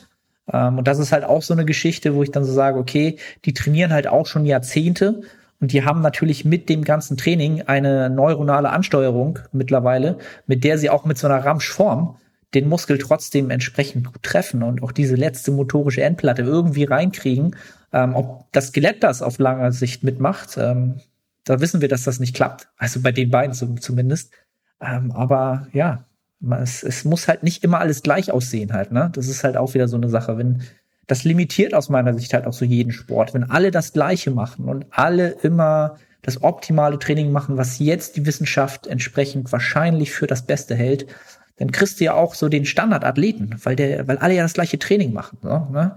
Das ist so, siehst du ja auch im Bodybuilding, also siehst du im Natural Bodybuilding, alle haben eine relativ gleiche Form, jeder hat noch so seine individuellen Muskelbäuche von der Genetik so, aber viele sehen sehr, sehr ähnlich aus halt, ne? weil alle ja, dieses Science-Based Training machen, was ja auch cool ist so und die wachsen ja auch alle, aber es sieht halt keiner mehr aus wie dieser Golden Era of Bodybuilding wo es so freakige wirklich Physik gab, wo du sagst, okay, der eine hat halt den Trizeps des Grauens oder der andere hat so einen Brustkorb wie kein anderer. Heute findest du keinen Athleten mehr oder ganz, ganz wenige, wo du sagst so, wow, der hat diesen Wow-Effekt. Was ist, Alter, was ist das für ein, was ist das für ein Körperteil oder was, was, was hängt da raus oder was ist das? So, und das, ähm, ja, ich weiß nicht, ob man das so dem, diesem gleichen Trainingswahn halt irgendwie so ein bisschen, ja, zuschreiben muss, vielleicht so ein bisschen. Ja, ich glaube, beim Bodybuilding ist natürlich immer auch so ein Faktor, einfach so, man weiß mittlerweile halt, was gefordert wird und versucht wahrscheinlich dem am meisten so zu entsprechen. Und wenn ich jetzt gerade so mhm, an diese Golden Era denke mit Arnold Schwarzenegger und Frank Zane als Beispiel, da hast du ja Schwarzenegger, der natürlich deutlich schwerer war, gut auch größer, und halt Frank Zane, der relativ also relativ schmal oder leicht, ich weiß nicht, wie man es jetzt am besten nennen kann, aber der trotzdem sehr muskulös war, aber halt trotzdem eine deutlich schlankere Figur mhm. insgesamt hatte. Und die waren da halt irgendwo beide auf der gleichen Bühne und wurden miteinander verglichen und dann wurde halt entschieden, okay, in dem Fall ist halt Arnold jetzt der bessere. Aus welchem Grund auch immer, aber es war so das, was da halt in dem Jahr dann am besten war. Aber Frank Zane, hat er nicht sogar mal gewonnen, Mr. Olympia? Ich bin mir nicht sicher. Aber der war auf jeden Fall ganz vorne mit dabei, irgendwann mal. Ich meine ja, ich glaube, er hat einmal gewonnen, aber ich kann auch völlig daneben liegen gerade. Also, ja, aber sowas er würde ja heute Fall nicht mehr, verdient wahrscheinlich.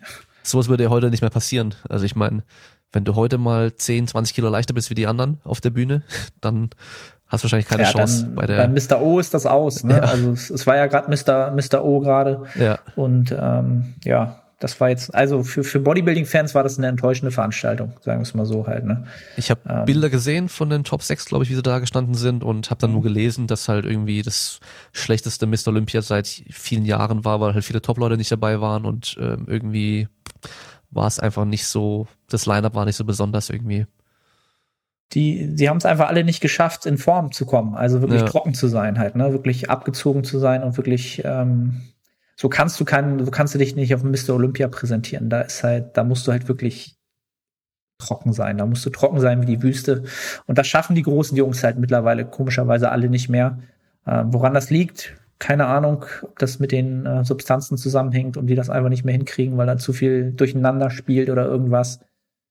Aber ich stelle mir das halt auch nicht leicht vor, wenn du so ein, ich weiß gar nicht, was die mittlerweile wiegen, 130, 140 Kilo oder so. Also Big Ramy ist sowas auf jeden Fall. Die anderen sind schon noch wieder ein bisschen leichter, weil die halt auch einfach kleiner sind. Ja. Mhm. Das ist schon, ist schon Wahnsinn. Ja, ist da, unglaublich. Was da mittlerweile an Fleisch auf der Bühne steht, ne? Ja. Ähm, aber an ähnliche, ähnliche, so ein ähnliches ähm, Außendarstellung hatte ja auch die Zeit um, um uh, Ronnie Coleman ja auch. Ja. Also Jay Cutler, Ronnie Coleman, ich meine, die waren brutal, ähm, aber die hatten halt auch noch eine andere Ästhetik. Eine ganz andere Ästhetik, als es die Jungs heute haben halt, ne? Das ist halt irgendwie auch wieder eine andere Zeit. Denkst du nicht, dass Ronnie Coleman aktuell auch noch gewinnen würde, wenn er einfach jetzt so dastehen ja. würde wie zu seinen Top-Zeiten? Äh, ich, ich würde ihn auf jeden Fall gewinnen lassen, sagen wir es mal so. Ob er gewinnen würde, weiß ich nicht, aber eigentlich müsste er gewinnen, ja. Also das Ding ist ja, Gegen ist, die Jungs müsste er die alle gewinnen. Er ist ja genauso muskulös wie die oder muskulöser sogar gewesen, aber halt auch immer noch konditionierter als die jetzt aktuell waren. Ja. Das ist ja das krasse Ding ja, bei ihm gewesen. Der um war ja immer on point. Ja. ja. Und dazu, das äh, kann ich, das sage ich auch immer äh, überall. Guckt euch bitte die Dokumentation von ihm an. Ähm, äh, The King heißt die bei Netflix von Ronnie Coleman. Äh, für jeden, der ihn kennt und denkt, er ist halt so ein richtig stumpfer Pumper und hat sich seine Hüfte und alles kaputt trainiert, hat er, ist er. Aber ich finde den so sympathisch, den Dude. Wenn du dir die Dokumentation einmal angeguckt hast, ähm, super sympathischer Dude. Der hat für seinen Sport gelebt. Der hat so viel, so viel mitgenommen, so viel an, an Positivität und durch diesen Sport, der, der grinst heute einfach nur noch, weil er das geilste Leben hatte aus seiner Sicht. Und das ist so wertvoll, das ist so, ähm, ja, kann ich nur empfehlen, jedem, wenn er mal Langeweile hat, guckt euch The King an. Sehr geile Dokumentation über Ronnie Coleman. Ja, habe ich auch gesehen. Und seine alten Sachen habe ich auch gesehen, die habe ich mir damals mal angeschaut. Also auch teilweise vorm Training nochmal reingeschaut in die Videos und so, wo er entweder in seiner komplett gelben äh, Leggings mit gelbem Tanktop oder halt in Rot oder in, in verschiedenen Farben immer komplett farblich abgestimmt war, dann trainiert und ich meine, das ist genau so ein Ding, wenn du jetzt mich genommen hättest damals, so wie ich da mit dem Training angefangen habe und ein Fitnessstudio gestellt hättest oder heute auch und ich hätte genauso trainiert wie Ronald Coleman und die Übung genauso ausgeführt, hätten mir alle gesagt, ich würde es komplett falsch machen. ja, und Ronnie Coleman hat halt einfach sein Leben lang so trainiert. Also er hat irgendwo mal gesagt gehabt, dass er zwölf Jahre lang genau gleich trainiert hat. er hat nichts geändert. Er hat nur mit der Zeit mehr Gewicht genommen. Weißt ja, du, so zu dem Punkt, so, du ähm, musst alle vier Wochen deinen Trainingsplan komplett ändern, was ja früher teilweise von Trainern so gemacht wurde, gesagt wurde, oder von den Leuten, die trainieren. Das ist so ein gutes Gegenargument. Der krasseste aller Zeiten hat einfach zwölf Jahre gleich eigentlich, trainiert. Eigentlich jedes, jedes Training, ne? Muskelverwirrung war auch eine Zeit lang ganz, ganz, ganz ja. weit oben. Ja, ja. Hätten sie Maroni gefragt. Also. Ja. ja. Wobei, man muss aber auch sagen, teilweise hat er, also das, das haben die Bodybuilder früher manchmal gemacht, wo man sich so denkt, so warum, was bringt es dir? Ronnie Coleman ja auch mit dem Kniebeugenanzug und Kniebandagen dann irgendwie in der Woche oder zwei Wochen vor dem Wettkampf nochmal irgendwie Kniebeuge Max Versuch machen. Ja, ja. So, warum? Also das, da war es den Jungs halt wirklich nicht gegeben, dass sie halt nicht wussten, ähm, ja, was anabole, katabole Prozesse in welchem ja, kalorischen Zustand tun und was sie dann noch machen müssten und was dann eigentlich eher kontraproduktiv ist. Ähm, ja, aber das, die haben halt immer gedacht, sie können halt noch, sie bauen halt immer Muskeln auf, halt auch bis zum letzten Tag halt, ne? So, das ist, sind ja auch immer so die, diese Trainingsvideos waren ja halt auch immer so, jetzt geht die Wettkampfvorbereitung los und sie trainieren ja härter als je zuvor. Ja, ja. Und noch mehr als je zuvor, als in der Offseason halt, ne? Ja. Was, wenn du jetzt einen Naturalathleten fragen würdest, so, würdest du halt sagen, okay, fängt halt seine Wettkampfvorbereitung an und guckt halt, dass er das Volumen trainiert, was er regenerieren kann, ganz klar, um halt möglichst viel Muskelmasse zu halten, ne? Und die Jungs haben halt voll drauf trainiert und ähm, ja, die sahen jetzt auch nicht so aus, als hätten sie dabei jede Menge Muskelmasse verloren. Was die Substanzen daran jetzt äh, gehalten haben, habe ich keine Ahnung von, aber ähm, ja, sie haben es sich halt vielleicht schwerer gemacht, als sie es hätten machen müssen. So.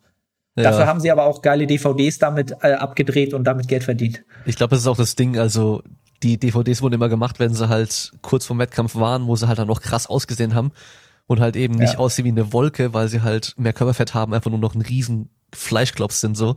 Das macht sich halt auf Video auch nicht ganz so gut und ich glaube, deswegen wurde es auch so teilweise nee. gemacht. Ja, aber vielleicht einfach, weil es Bock macht. Das kann natürlich auch sein. ähm, ja. Was ich immer interessant finde, bei jemandem, der schon lange dabei ist und auch schon lange ähm, andere Menschen trainiert, was sind so Sachen, die du früher also mach mal persönlich bei dir beim Training, so religiös gemacht hast oder auch einfach wirklich gedacht hast, das ist genau richtig und wo du mittlerweile genau anders machst oder einfach weißt, boah, das war echt Zeitverschwendung, das war echt unnötig. Also wo hat sich deine Meinung oder dein Wissen geändert? Mhm. Also wenn ich das jetzt so rein auf mein, meine äh, ja, Bodybuilding-Karriere ähm, oder mein, mein Bodybuilding ist Bodybuilding ist ja jetzt so sozusagen spezifisch mein Ziel. Und als ich das so irgendwann für mich rausgekriegt habe, dann müsste ich wahrscheinlich wieder anbringen, dass halt für mich ähm, die Big Three und Power, Power Building, so wie man es ja jetzt so nennt, für mich einfach mit meiner Biomechanik einfach ähm, völlig fehl am Platz sind und ähm, das auch für viele Hypertrophie-Athleten halt noch zu viel Platz einnimmt in deren Trainingsplanung so. Ähm, und das habe ich damals halt auch noch falsch gemacht, in dem Sinne, dass ich das als für mich als Coach, also für, für mich, für mein eigenes Training, nicht ideal gemacht habe, dass ich mich da nicht richtig gesehen habe, meine Biomechanik noch nicht richtig verstanden habe und diesen Glaubenssatz hatte, du musst halt ja diese, dieses Powerbuilding machen, sonst baust du keine Muskulatur auf. Ne?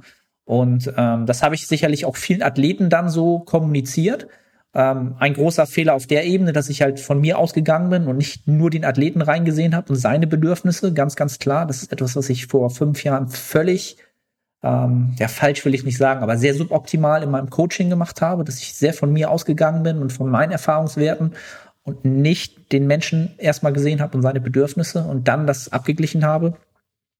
Genau, und rein auf mein Training gesehen habe ich halt mittlerweile ähm, durch meine komischen, komischen langen Arme und Beine und äh, Knochenlängen trainiere ich halt, so was wir am Anfang halt hatten, halt sehr, sehr komisch. Also wenn Leute alle meine Trainings sehen würden, die ich in der Woche mache, würden sie wahrscheinlich denken, der Dude ist völlig bekloppt. Der macht so komische Übungen und der rudert an einer, an einer Multipresse und ähm, ja, macht halt sehr, sehr komische Übungen, die ich damals halt so nicht gemacht hätte, weil ich ähm, einfach gedacht hätte, damit kann ich keine Muskeln aufbauen, weil sie nicht dem perfekten Trainingsplan entsprechen und dem Goldstandard an Übungen entsprechen halt, ne? Fliegende am Kabel so, mit Manschetten, aber am ja. Ellbogen festgemacht. Ja, ja, ja, genau. Das ist meine neueste äh, Errungenschaft. Diese Kickback-Manschetten, ja, ja, die die Booty Girls immer haben, ähm, die äh, genau, die hau ich mir um die ähm, Armbeugen und mache damit halt Fleiß.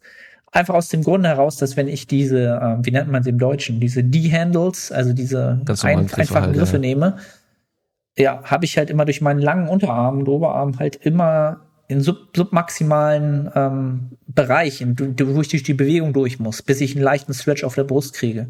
Und jetzt kann ich halt ähm, mehr Gewicht benutzen, ja, habe zwar nicht mehr diesen diese langen Widerstand, aber ich krieg halt viel mehr mechanische Spannung auf den Brust, auf die Brust, auf den Zielmuskel halt drauf halt. Ne? Und das war halt lustigerweise auch gerade, als ich das jetzt so vor drei, vier Wochen angefangen habe. Die Leute haben mich halt im Gym angeguckt, als wäre ich ein Außerirdischer halt so, ne? Die haben halt echt so auch sich drüber lustig gemacht, so lustigerweise, weil ich habe, ich filme mich ja immer beim Training, mache halt so Formvideos und danach kann ich halt hören, was die Leute im Hintergrund sagen, so und die checken es halt nicht, weil ich halt so diese Airpods drin hab. Und dann machen sie sich halt drüber lustig so halt, ne? Ey, was macht der denn da? Und er denkt, er wäre jetzt hier ein ganz was Spezielles und so solche Geschichten, ähm, weil das halt mega rausfällt aus dem aus dem Norm der Trainierenden halt, ne? Weil ja, das äh, habe ich halt mittlerweile für mich so äh, entdeckt. Ähm, ja, Biomechanik. Ja, das, was du vorhin gesagt hast mit dem von dir ausgehen und das auf deine Kunden zu übertragen, das ist mhm. so, das hat jeder gemacht. Das hat jeder Trainer ja. auf jeden Fall irgendwo mal gemacht. Und viele machen das wahrscheinlich immer noch.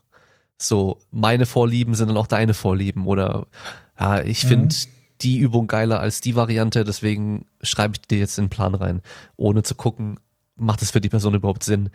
Und das war auch ein Punkt, den ich bei, ähm, bei den Ausbildungen, wenn ich Ausbildung gemacht, gegeben habe für die Fitnesstrainer B-Lizenz oder Personal Trainer Lizenz, auch immer angemerkt habe, dass den Leuten scheißegal ist, was du gut findest. die wollen wissen, was für sie am besten ist.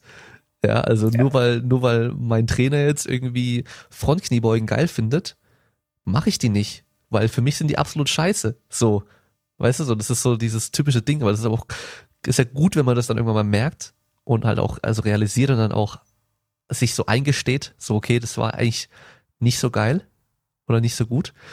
Ähm, Gerade allein schon, wenn wir jetzt als Männer Frauen trainieren. So, das ist ja schon so der erste Punkt. Ja. So, da haben wir schon mal so mit den größten Unterschied, den wir haben können. So zwischen Trainer und Trainee. Oder genauso halt, klar, jetzt, ich bin 1,90 und ich habe jetzt aber auch jemanden im Coaching, der ist von mir aus 1,65 oder so, mit ganz anderen Proportionen. Oder man macht es noch krasser, der Nico Kappel, der kleinwüchsige Kugelstoßer, der ist 1,42. Ja. ja, wir machen jetzt beide Kniebeugen. Aber meine Kniebeuge sieht halt ganz anders aus wie seine. Und bei ihm wird die Kniebeuge was anderes erreicht wie bei mir. Das ist nämlich auch so ein Punkt. Also, wenn ich Bodybuilding machen würde, dann würde ich wahrscheinlich aufhören, Lower Kniebeugen zu machen. Komplett. Weil das habe ich mein, habe ich meine komplette Trainingskarriere früher gemacht und was ist passiert? Ich habe einfach einen riesen Arsch bekommen und aber keine Oberschenkel. Ein riesen Arsch, fette Adduktoren und keine Oberschenkel. Also keine Quads. Also die waren immer noch dünn am Anfang. Also das hat für die Bodybuilding-Bühne wahrscheinlich komplett Katastrophe. Für Physik sowieso. Weil da, da siehst du es ja noch weniger. Weißt also, du, so, das ist so echt so, da muss man einfach gucken, was macht dann für die Person halt wieder Sinn. Und das ist so dieses typische Ding von, es kommt drauf an. Es, es kommt drauf an. Und da kann ich halt wirklich nur jedem raten, der, der Personal Trainer, Coach äh, in die Richtung tendiert. Ähm, hört sich jetzt ein bisschen langweilig an, aber Widerstands- und Kraftprofile, Kraftkurven, Widerstandskurven befasst euch damit. Das hört sich erstmal alles so ein bisschen so hm, langweilig an. Fand ich früher auch mega langweilig, weil ich dachte halt, ich gehe ins Schirm und gehe pumpen und mache halt die Übungen, die die Jungs machen, die gut aussehen. Ähm, aber wenn ihr das verstanden habt, ähm, das ist ein Gamechanger und das wird auch, das wird euch das auch verändern, wie ihr Leute seht, wenn ihr ähm, jemanden habt, der kommt und ihr seht, wie der eine Übung macht. Dann passt ihr die viel besser, viel schneller an, wenn ihr diese, ja, diese Sachen verstanden habt. Das ist enorm wertvoll und ähm, aus meiner Sicht, vielleicht weißt du das mehr, gibt es in Deutschland da keinen Ausbildungsträger, keine Ausbildung oder keine, also die mir bekannt ist, die das richtig lehrt oder die das halt auch aus der Theorie in die Praxis überträgt. Also in meiner Ausbildung damals Katastrophe. Ich habe B-Lizenzen gemacht, Personal Trainer Lizenzen und, und alles drum gemacht. Da, da wurde sowas nicht einmal durchgegangen, sondern einfach, ja, Übung, ist die so richtig? Ja, kannst du ein bisschen mehr so machen und gut ist. So, und das ist, ähm, die Praxis geht halt komplett flöten in der Ausbildung so. Und das, da müsste man eigentlich Wochen verbringen, so. Und das ist, ja. Ja, das kommt auch stark auf den Dozenten drauf an. Also das habe ich auch bei mir gemerkt, wenn ich dann Prüfung ähm, abnehmen musste und dann sind wir halt beide Dozenten da von der Ausbildung. Das heißt, die Ausbildung war über acht, äh, vier Wochenenden, also acht Tage. Und ähm, zwei Wochenenden hat der eine gemacht, zwei Wochenende der andere. Und da hast du halt echt so gemerkt, okay, der andere Dozent macht zum Beispiel gar kein Krafttraining selbst. Und hatte aber an dem Tag mhm. denen halt Kniebeugen beibringen müssen. Und dann siehst du bei der Prüfung, wenn die halt an Kniebeugen irgendwie mal erklären sollen, denkst du ja halt nur so, alter, fuck, komplett Zeit verschwendet für die. Also so, das hat dir nichts gebracht, weil die haben jetzt nicht gelernt, wie man eine Kniebeuge richtig beibringt, woraus man eine Kniebeuge ankommt, sondern die haben jetzt einfach nur von einem Typen gesagt bekommen, eine Kniebeuge muss genauso aussehen. Und Knie nicht über zehn Spitzen von mir mhm. aus. So Klassiker, weißt du, das, ja. du hast die Unterlagen, die sind natürlich die gleichen bei allen Dozenten, aber was halt am Schluss gelehrt wird, ist immer unterschiedlich und ist halt manchmal echt beschissen, manchmal richtig gut. Und da musst du halt einfach ein bisschen Glück haben, wenn du so eine, so eine Ausbildung machst. Das ist schon, ja. Und ja, da, wo klar, ich das gemacht hatte, da war dann so Biomechanik und so reine, also so Grundlagen der Physik war schon auch mit dabei. Also auch, weißt du, bei den Seilzügen, wenn noch eine lose Rolle mit drin hängt, Flaschenzugprinzip, mhm. dann äh, halbiert sich der Widerstand, verdoppelt sich der Weg und solche Geschichten. Da denkt man ja am Anfang auch so, warum interessiert mich das? Ja, aber gerade jetzt zum Beispiel, wenn du für, ja, ja, ich, ja. für dein eigenes Home Gym, wenn du dafür einen Latzug kaufen willst, da macht das schon einen riesen Unterschied. Ja, ob ich da jetzt äh, lose Rollen mit drin habe oder nicht. Weil ich da einfach so eine 1 zu 1 Übertragung habe. Und ähm, oder wenn du so einen freien Seilzug haben möchtest. Und äh, wenn du weißt, ich möchte da irgendwie von mir aus Schulter-Außenrotation trainieren, da wäre es sinnvoll, wenn da ein paar lose Rollen mit drin sind, dass du halt äh, ja einfach viel weniger Gewicht am Schluss ankommt an dem an dem Griff, an den du ziehst, als was du da drauf steckst und halt es auch insgesamt weicher ist und so. Ja, und dann, wenn du halt mal fester ziehst, das Gewicht nicht gleich hochschwingt oder so, das sind ja alles Sachen, die halt fürs Training auch relevant sind. Exzenterscheiben. Die sind relevant, genau. Ja, alles ja, Sachen, die halt die Leute teilweise auch. gar nicht wissen, dass da irgendwas eingebaut ist bei dem Gerät. Und warum jetzt die Beinpresse anders ist wie die ja. Beinpresse. Ja. Genau, das, das sind ja dann irgendwann die Sachen, die interessieren dich ja auch wirklich nur, wenn du den Sport selber machst. Ja. Und wenn du das verstehen willst für deine eigen, für dein eigenes Wachstum, für dein eigenes Fortkommen in dem Sport, und das ist ja auch ein Thema, das hatten wir, glaube ich, auch schon privat öfter beschnackt, halt, ähm, du musst als Trainer oder Personal Trainer, als Coach, du musst in dem Sport drin sein. Du musst selber jede Woche dir den Arsch aufreißen und das auch nicht machen, weil du, weil ich das jetzt sage, sonst kannst du das nicht sein, sondern weil das, willst das machen halt. Ne? Und dann wirst du auch richtig gut sein. Und dann wirst du dir auch, also mich, ich bin halt so Mathematik, Physik finde ich halt super, interessiert mich gar nicht. War ich super schlecht, ne? Habe ich immer Fünfen drin gehabt. Aber wenn ich jetzt wissen will, wie kriege ich halt bei einem Butterfly Reverse, bei welcher, bei welchem Seilzug, aus welchem Winkel die beste Spannung auf meinen hinteren Schultermuskel, dann will ich das verdammt nochmal verstehen. Und auch nur dann, ja. Und dann verstehe ich das halt auch. Und dann, dann habe ich halt auch den Antrieb dahinter.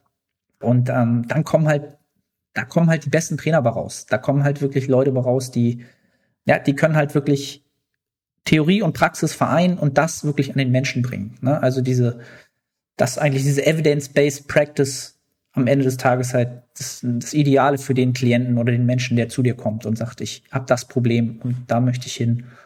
Ähm, ja. Ja, und auch diese, diese ganzen Kleinigkeiten. Weißt du, da hat jemand eine Schwierigkeit bei der an der Übung irgendwie. Kniebeuge von mir aus.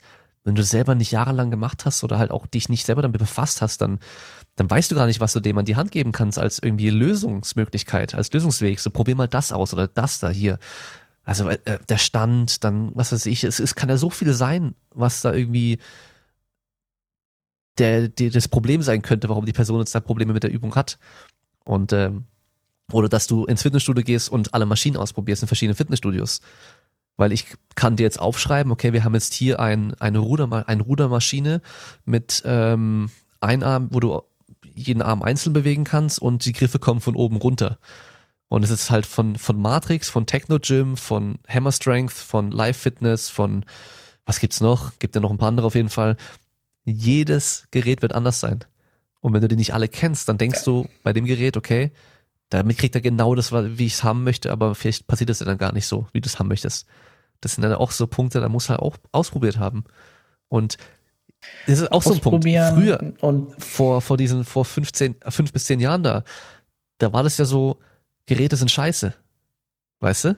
Da habe ich auch drauf ja. gehört. Ja, ja. Und bei dem, bei dem Powerliftern war dann äh, Bizeps Curls sind scheiße.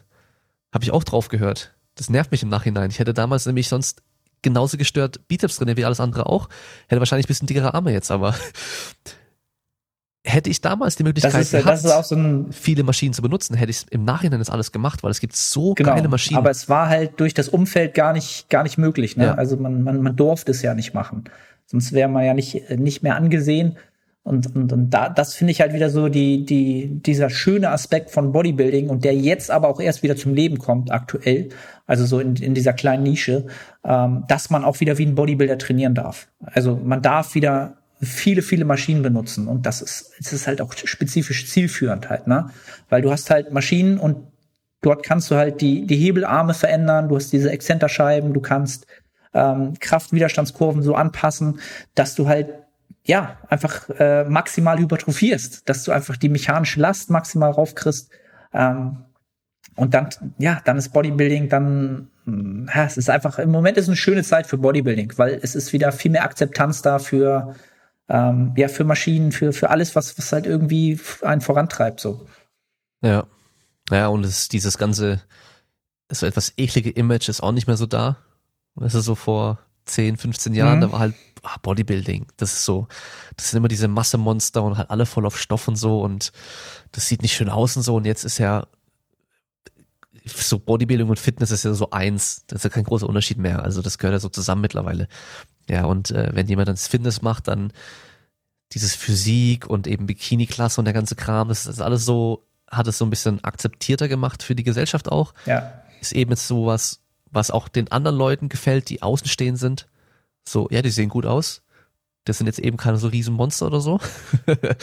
ja, und äh, Bodybuilding ist salonfähig geworden, kann man tatsächlich so sagen. Ja, genau. Ja. Es hat jetzt seine seine Einstiegsdrogen gefunden, genau mit Mans Physik und Bikini. Ja. Und ähm, nicht oft ist es dann natürlich auch so, die Leute, die dann auch wirklich Liebe für diesen Sport gewinnen, die gehen dann natürlich danach aber auch dann schnell aus diesen Klassen raus ja, in klar. die Bodybuilding-Klasse ja. gezauft halt. Ne? Ja. Und ich glaube, da ist auch viel Überschneidung mit dem Raw Powerlifting und auch äh, CrossFit und so. Dass, dass man einfach jetzt so, mhm. so eine insgesamt so eine komplette Kraftsportbewegung haben, die halt größer wird. Und ähm, ich meine, schau dir die, die ganzen guten Raw Powerlifter an in den Gewichtsklassen, die sind auch alle ziemlich muskulös, haben wenig Körperfett, die sehen ja. gut aus. Dann die ganzen Crossfitter auch, die sind auch alle muskulös und haben wenig Körperfett und sehen gut aus. Wahnsinn. Du siehst natürlich halt schon Unterschiede von der Muskulatur, was halt wo mehr und weniger ist und so weiter. Aber mhm. das ist, ja, also du hast ja auch Leute, die machen irgendwie alles. Die machen CrossFit krass, die machen Powerlifting noch gut oder die machen Gewichtheben und Bodybuilding oder die ja. machen also viele Sachen auf einmal. Und das kannst du mittlerweile halt auch so. Also früher, ja, also Mr. Olympia Bühne stehen und gleichzeitig noch ein guter Gewichtheber sein, das wäre glaube ich schwer gewesen. Aber jetzt das wäre schwer. Physikklasse von mir aus oder sonst irgendwas Classic Bodybuilding, was weiß ich, da kann man kann man machen und halt auch noch ein Powerlifter sein. Also Lane Norton ist ja auch ein Beispiel, ja. der irgendwie Bodybuilding gemacht hat und Powerlifting. Ja. Ich glaube, Matt August hat ja auch Powerlifting-Wettkampf schon gemacht gehabt, ich bin mir nicht sicher. Hm weiß ich gar nicht, ob er da gestartet ist. Auf jeden Fall war er auch stark war er. Ich weiß nicht, was wie seine wie seine wie seine Stats sind, aber der hat auch echt gut Gewicht Gewicht bewegt. Ich weiß nur, dass seine Overhead Press unmenschlich war. Ja, ja. Ähm, ich weiß nicht, wie viel das war. Auf jeden Fall. Äh, Matt Ogus hat mich damals auch dazu verleitet, Overhead Presses zu machen als Physikathlet. Okay. War für mich völlig daneben. Äh, Brauche ich gar nicht so. Äh, da wächst bei mir wenig die Schulter. Äh, okay. Sondern, ja, weiß ich nicht was. Der Trizeps wahrscheinlich bei mir. Ähm, ja, aber das, es hat mich trotzdem damals inspiriert, so diese ganze Zeit. Muss ich ja auch mal wieder sagen, auch wenn ich es jetzt nicht mehr mache, diese ganzen ähm, Powerbuilding-Übungen sozusagen, dass ich die fast nicht mehr mache. Ähm, hat sicherlich trotzdem auch, ähm, muss man auch mal dazu sagen, einen Teil meiner Physik trotzdem mit aufgebaut. Ne? Das würde ich auch trotzdem noch jedem, der jetzt zuhört und sagt, eigentlich will ich halt eher Bodybuilder werden, lernt trotzdem die Basics halt, ne? Lernt trotzdem mit einer Langhantel umzugehen, lernt horizontal, vertikal zu drücken, zu ziehen, zu heben. Ähm, das ist die Basis, um später natürlich Maschinen auch ähm, auszumaxen von, von deren Effizienz. Ne? Also gleich an die Maschinen zu gehen und das alles wegzulassen, ähm, würde ich auch als Bodybuilder sicherlich ähm, auf einer Ebene ein bisschen limitieren. Ja, gerade bei Anfängern, also da siehst du ja auch die ganzen Studien, die es gibt, ähm, da sind halt diese ganzen Langhandel-Basics schon sehr effektiv im Muskelaufbau.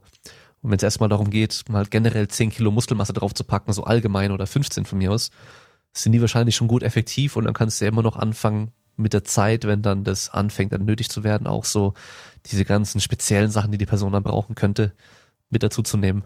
Ja. Und Ja, klar. Also ja. du kannst Overhead Press machen, ich kann Overhead Press machen, jemand anderes und bei jedem wird es anders irgendwie sich muskulär am Schluss auswirken, vom Muskelaufbau her. Und dann kann man immer noch schauen, okay, der eine kriegt nur Trizeps, der andere kriegt nur Schulter, der andere kriegt nur Nacken dadurch. Dann kriegt der eine halt Seitheben, ja. der andere kriegt halt irgendwie, was weiß ich, Frontheben, aufrechtes Rudern oder was weiß ich was. Machst dann verschiedene Übungen, die halt dann besser helfen könnten bei der Person. Ja. Und selbst als Powerlifter, ja. ich hatte früher Bankdrücken, ultra Probleme. Ich habe meine Brust nie gespürt. Also bevor ich auch wirklich Powerlifting machen wollte, sondern einfach nur Muskelmasse aufbauen wollte. Ich habe auch als ich dünn war, dann recht schnell vordere Schultern, so richtige Kugeln gehabt. Also nur vordere Schulter, auch nicht seitlich, sondern nur vordere Schulter. Und gar keine Brust. Das war das Einzige, was gewachsen ist durch beim Bankdrücken. Und ich war ja auch sehr schwach darin, weil einfach meine Technik halt sehr schlecht war. Und ich habe es aber nicht hinbekommen, meine Brust zu spüren. Und weißt du, wie ich es erstmalig geschafft habe, meine Brust beim Drücken zu spüren? An der Brustpresse, an der Maschine einfach nur wo die Griffe, ja, wenn du nach hinten ja. gehst, nach außen gehen und vorne wieder zusammengehen. Und da konnte ich mich draufhocken und habe einfach irgendwie 100 Kilo bei diesem Stapel einstellen können und konnte dann die irgendwie so achtmal drücken und halt voll meine Brust gespürt. Und das habe ich ein paar Wochen gemacht, weil ich damals auch Schulterschmerzen hatte. Haha, wen wundert's? Ähm, und kein Bankdrücken Komisch. gemacht habe und wollte halt stattdessen einfach das machen, dass ich irgendwas machen kann. Und auf einmal fange ich danach mit dem Bankdrücken wieder an und spüre meine Brust und denke so, hey, das ist krass. Jetzt weiß ich einfach, wie das sich anfühlen muss überhaupt erstmal oder was ich machen muss. Da hat mir einfach eine Maschine ja, geholfen, ja. Auch ein Weg. Also so auch andersrum ja, kann es auch helfen. Ganz klar. Ja. Ähm, wenn wir mal zum Coaching übergehen, du ähm, mhm. machst ja einmal wirklich Personal Training und Online-Coaching. Also ich, ich mhm. tue das immer unterscheiden, weil für mich ist Personal Training wirklich in Person auch, also vor Ort. Mhm. Ähm, wie ist es bei dir zeitlich so aufgeteilt, so 50-50 zwischen Personal Training und Online-Coaching oder machst du deutlich mehr Personal Training? Also rein so vom, wahrscheinlich von der, mm. von der Personenzahl ist wahrscheinlich auf jeden Fall Online-Coaching mehr, nehme ich mal an, aber zeitlicher Aufwand ja. ist bestimmt dann Personal Training mehr. Also ja, ja, also kommt drauf an, wie man es rechnet ja. halt. Ne? Also ich würde sagen, so wenn ich jetzt rein die Zeit rechne, die ich ähm, im Kopf, im Auto ähm, und im Studio mit meinen Personal Training Kunden verbringe, ja, und auch mit Rechnung schreiben und Bürokratie drum, drum, und, drum und dran, ist das noch ein größerer Teil meiner, meiner Arbeitszeit. Mhm. Ähm, ich würde sagen, es wären dann wahrscheinlich so 60 Prozent ähm, der Zeit, ähm, was einfach aber daran liegt, dass natürlich du ähm, als Personal Trainer äh, wenn, du, wenn, du, wenn du Glück hast, schaffst du es irgendwie drei, vier Termine zu bündeln. Das ist dann schon richtig gut. Wenn es schlecht läuft, musst du halt für drei, vier Termine aber halt auch ähm, einen ganzen Tag aufwenden wenn es gerade organisatorisch nicht anders geht. Und das ist halt der Zeitfaktor, der dich als, als Personal Trainer halt immer limitiert, ne? Zeit und Raum. Ähm, und als, als Offline-Personal Trainer, sage ich immer, so nenne ich mich halt immer, ähm, da kann ich ja entscheiden, wann ich mit meinen Klienten zusammenarbeite. Also ich mache es halt immer über Video-Check-ins, also ich will schon hören und sehen, was die mir sagen und auch Formchecks der entsprechenden Übungen. Aber ich kann dann natürlich darüber entscheiden, wann ich mir das anschaue und wann ich darauf reagiere. Ja, und das macht natürlich der, das, das Online- den Online-Bereich sehr, sehr für mich interessant, weil ich natürlich mehr Leute betreuen kann. Ist natürlich auch eine ganz andere Art der Betreuung ähm, aber ja, Personal Training wird wahrscheinlich noch mehr Zeit einnehmen, rein von, von Arbeitszeit, die ich aufwende mhm. pro Woche. Hast du anfangs nur Personal Training gemacht und dann irgendwann so gemerkt, so hey, dieses Online-Coaching Ding kommt immer mehr, das wird immer akzeptierter und da kann ich dann, wenn ich eben den ganzen Tag im Studio stehe und aber halt zwei Stunden Leerlauf habe, könnte ich halt Online-Coaching mhm. irgendwie machen. Auch, auch aus dem Gedanken heraus. Ähm, ich muss, muss einfach dazu sagen, dass ich also Personal Trainer, so war für mich immer schon so der Traumberuf, wie andere vielleicht sagen, sie wollten Pilot werden oder YouTuber heute oder es gibt ja so Traumberufe, die will man unbedingt haben halt so, ne? Und für mich war Personal Trainer halt immer schon für mich extrem unerreichbar damals, so als junger, naiver Mann ohne viel Selbstbewusstsein. Ähm, und da habe ich halt drauf hingearbeitet und dann bin ich halt irgendwann Personal Trainer geworden. Ähm, hab dann aber gemerkt, dass du natürlich als Personal Trainer und die und unter euch, die vielleicht selbst Personal Trainer sind, dass du immer mit Leuten zusammenarbeitest, die zwar ambitioniert sind in, in ihren Zielen, ja, aber es sind nicht die Athleten, die ihr so, ähm, die ihr am liebsten coachen würdet, also der Traumkunde, ja, wo man sagt, so bei mir wäre das jetzt der Physikathlet, der irgendwann auf die Natural Bodybuilding Bühne will, ähm, perspektivisch. Der wird nicht zu mir kommen und ähm, pro Monat vielleicht 1000 Euro ausgeben für Personal Training, weil er das Geld nicht hat, weil es ist ihm einfach natürlich viel zu teuer. Sondern als im, Personal Training hast du halt Klienten, die, ähm, ja, die, die können sich das Geld ausgeben, die sind auch sehr ambitioniert, meistens auch außerhalb des Trainings ähm, wollen sie viel erreichen ähm, und das macht auch enorm Spaß, weil sie auch im Training sehr, sehr viel erreichen wollen. Aber du kannst mit denen natürlich nicht so trainieren, ähm, weil da sind wir bei dem Thema, ich sehe halt den Menschen, wo er hin will. Und deswegen fange ich mit ihm nicht jetzt nicht an, irgendwie äh, RDLs auszumaxen mit meiner 70-jährigen Klientin, ähm, weil ich sage, das wäre jetzt halt gut für sie halt. Ne? Ähm, und da bin ich dann irgendwann darauf gekommen, dass ich natürlich im Online-Bereich ähm, gerade dann solche Klienten anziehe, wo mir die Arbeit halt auch nochmal noch mal doppelt Spaß macht, sagen wir es mal so halt. Ne? Also weil ich dann in der Arbeit und in, in der Trainingsplanung und dessen natürlich noch viel mehr das ausleben kann, ähm, wo meine, meine, auch meine eigene Passion mit drin steckt. Ja.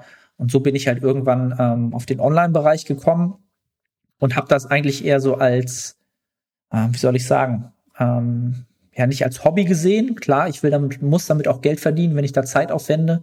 Ähm, aber man muss halt ganz klar sagen, Personal Training ähm, ja als, als Einnahmequelle ist ein viel, viel größer Anteil als das Online-Coaching. Ähm, aber Online-Coaching ist halt eher das, wo, wo meine Passion dann drinsteckt, rein, rein thematisch, was man da macht. Mhm. Und äh, wie gehst du, wie gehst du vor, wenn du jetzt einen neuen Online-Coaching-Klienten hast? Ich meine, mhm. ich gehe mal davon aus, beim Online-Coaching sind alle wirklich bei dir an Hypertrophie-Training interessiert. Also wirklich, es geht um Muskelaufbau, ja. geht um Bodybuilding. Im Personal Training wahrscheinlich ein bisschen gemischt aus allem möglichen so. Da sind auch eben mal eine, eine 70-jährige Oma mit dabei vielleicht oder halt einfach jemand, der nur fitter werden möchte, aber so Online-Coaching. Ja, also Personal Training ist halt nackt gut aussehen, fertig. Ja, das genau. ist so Klassiker halt bei allen. Ja. ja? Und äh, aber beim Online-Coaching ist schon wirklich, sind die meisten auch interessiert an irgendwie Bodybuilding, Natural Bodybuilding, Hypertrophie-Training. Ja. Ähm, ja, ganz klar. Wie gehst du da vor, wenn jetzt, wenn jetzt jemand Neues zu dir kommt? Also rein vom, vom Ablauf, wie das, wie das so äh, funktioniert. Genau, sozusagen. dass so die Leute mal hören, so wie so es äh, ablaufen kann.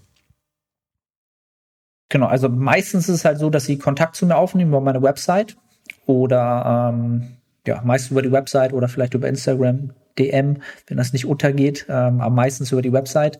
Ähm, und da habe ich halt ähm, ja ein Kontaktformular, die schreiben mir halt ähm, entsprechend da habe ich es so eingerichtet, dass sie meistens schon schreiben, was so ein bisschen ihr Ziel ist und ihr Warum hinter dieser Anfrage. Das ist eigentlich immer schon mal das Wichtigste für mich, dass ich nicht nur höre, ja, ich will 10 Kilo mehr Muskeln, sondern warum will ich jetzt ein Coaching machen mit dem Ziel, Hypertrophie, zu, hypertroph zu, zu hypertrophieren. Genau, und daraufhin ähm, mache ich dann meistens einen Skype-Call oder einen FaceTime-Call aus mit den Menschen. Ähm, und vorher füllen sie mir aber schon mal einen Fragebogen aus, wo ich dann da schon mal ganz klar deutlich mehr Anhaltspunkt habe, wo soll es hingehen, ähm, passt das äh, entsprechend überhaupt von dem, was sie machen wollen.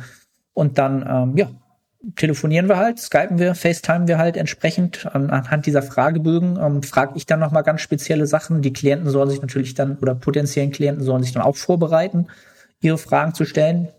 Und auf Grundlage dieses Gespräches ähm, entsprechend äh, evaluieren wir dann, ob ein Coaching sinnvoll ist, ob es dann zustande kommt und ähm, ja, dann wird ein Starttermin ausge, ähm, ausgeguckt und dann wird aber auch noch mal zwei weitere Fragebögen werden noch mal ausgefüllt.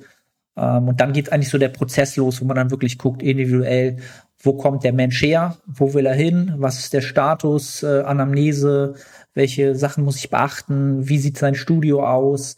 Ähm, all diese kleinen Puzzleteile versuche ich mir dann sozusagen zusammenzusuchen, ne? ähm, dann entsprechend einen ersten eine erste gute Einschätzung zu machen, das ist so für das nächste halbe Jahr das, wo wir hinwollen. Und wahrscheinlich sieht der Trainingsplan und die ähm, ja, Programmierung deines Trainings so und so aus. Das machen wir jetzt ähm, zum Beispiel jetzt, wir machen erstmal eine kurze Diät unter Umständen, um bessere Ausgangslage zu kommen, um dann längere Zeit Muskeln aufbauen zu können, ähm, Kalorienüberschuss fahren zu können. Und ähm, von da aus äh, geht dann eigentlich der Prozess eigentlich erst los, der richtige Prozess. Also ähm, man kann schon sehr, sehr produktiv am Anfang sein. Aus meiner Erfahrung im Online-Bereich, wo du den Menschen nicht eins zu eins triffst, je länger man zusammenarbeitet und natürlich ähm, Erfahrungswerte sammelt als Coach, aber auch als Klient. Das ist halt mir auch immer ganz wichtig.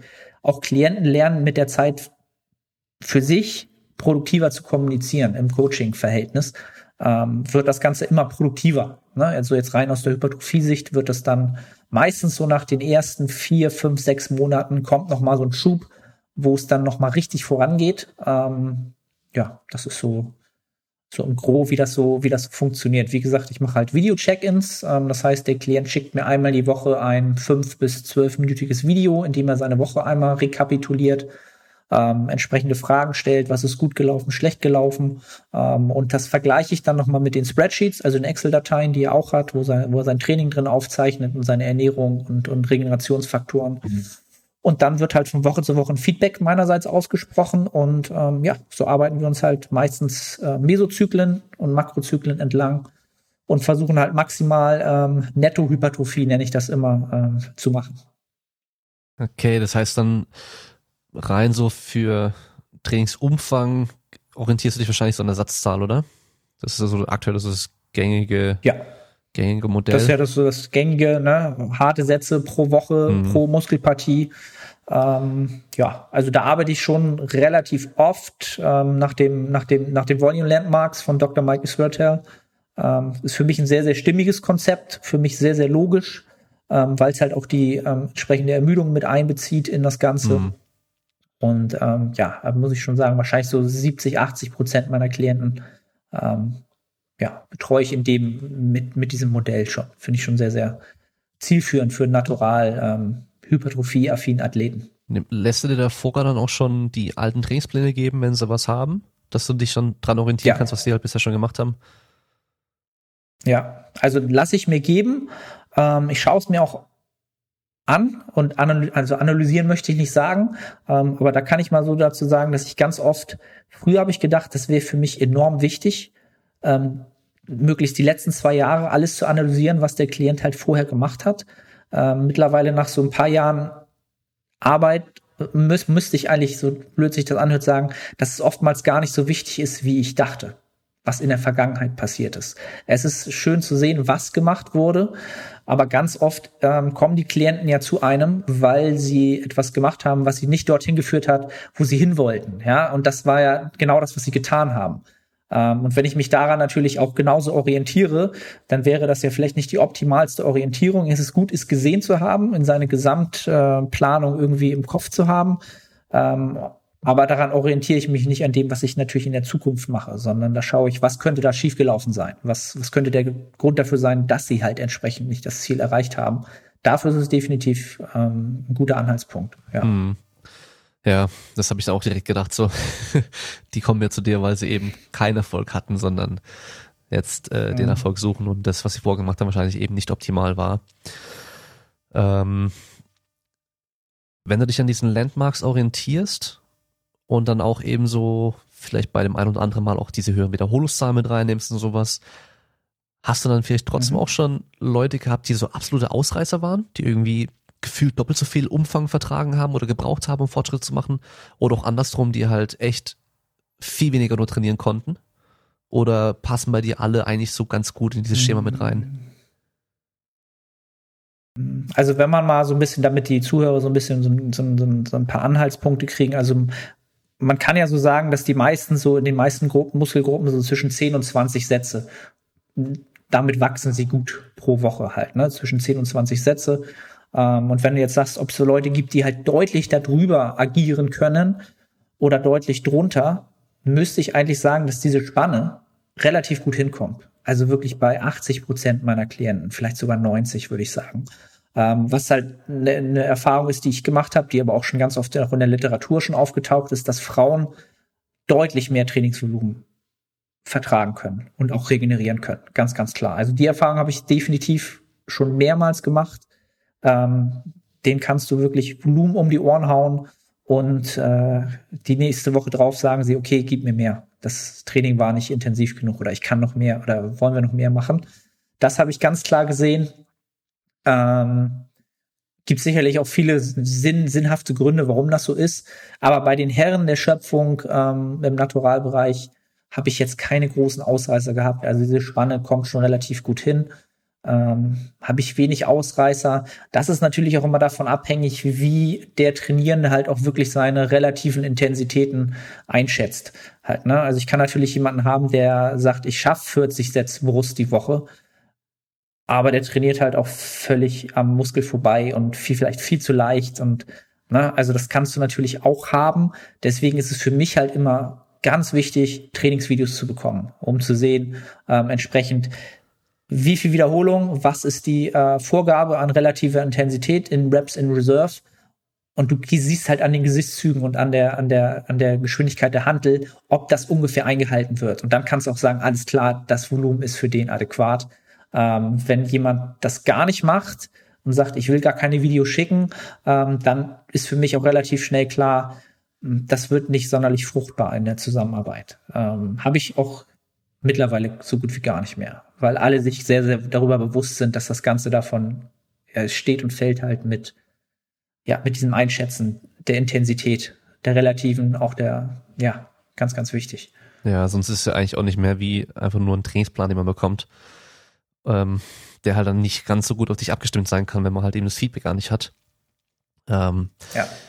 Ja, ich, ich frage meine Leute am Anfang auch immer so, wie sie sich selbst, wie sie sich, wie sie sich selbst dann einschätzen, ob sie jemand sind, der eher gerne so richtig äh, ja draufhaut und halt voll ans Limit geht und auch eher mal mhm. ja so sagt, oh, da gingen doch zwei, obwohl da keine zwei mehr gehen oder mhm. so ist andersrum so oh, da wären zwei noch maximal gegangen, aber wahrscheinlich wären da noch viel mehr gegangen.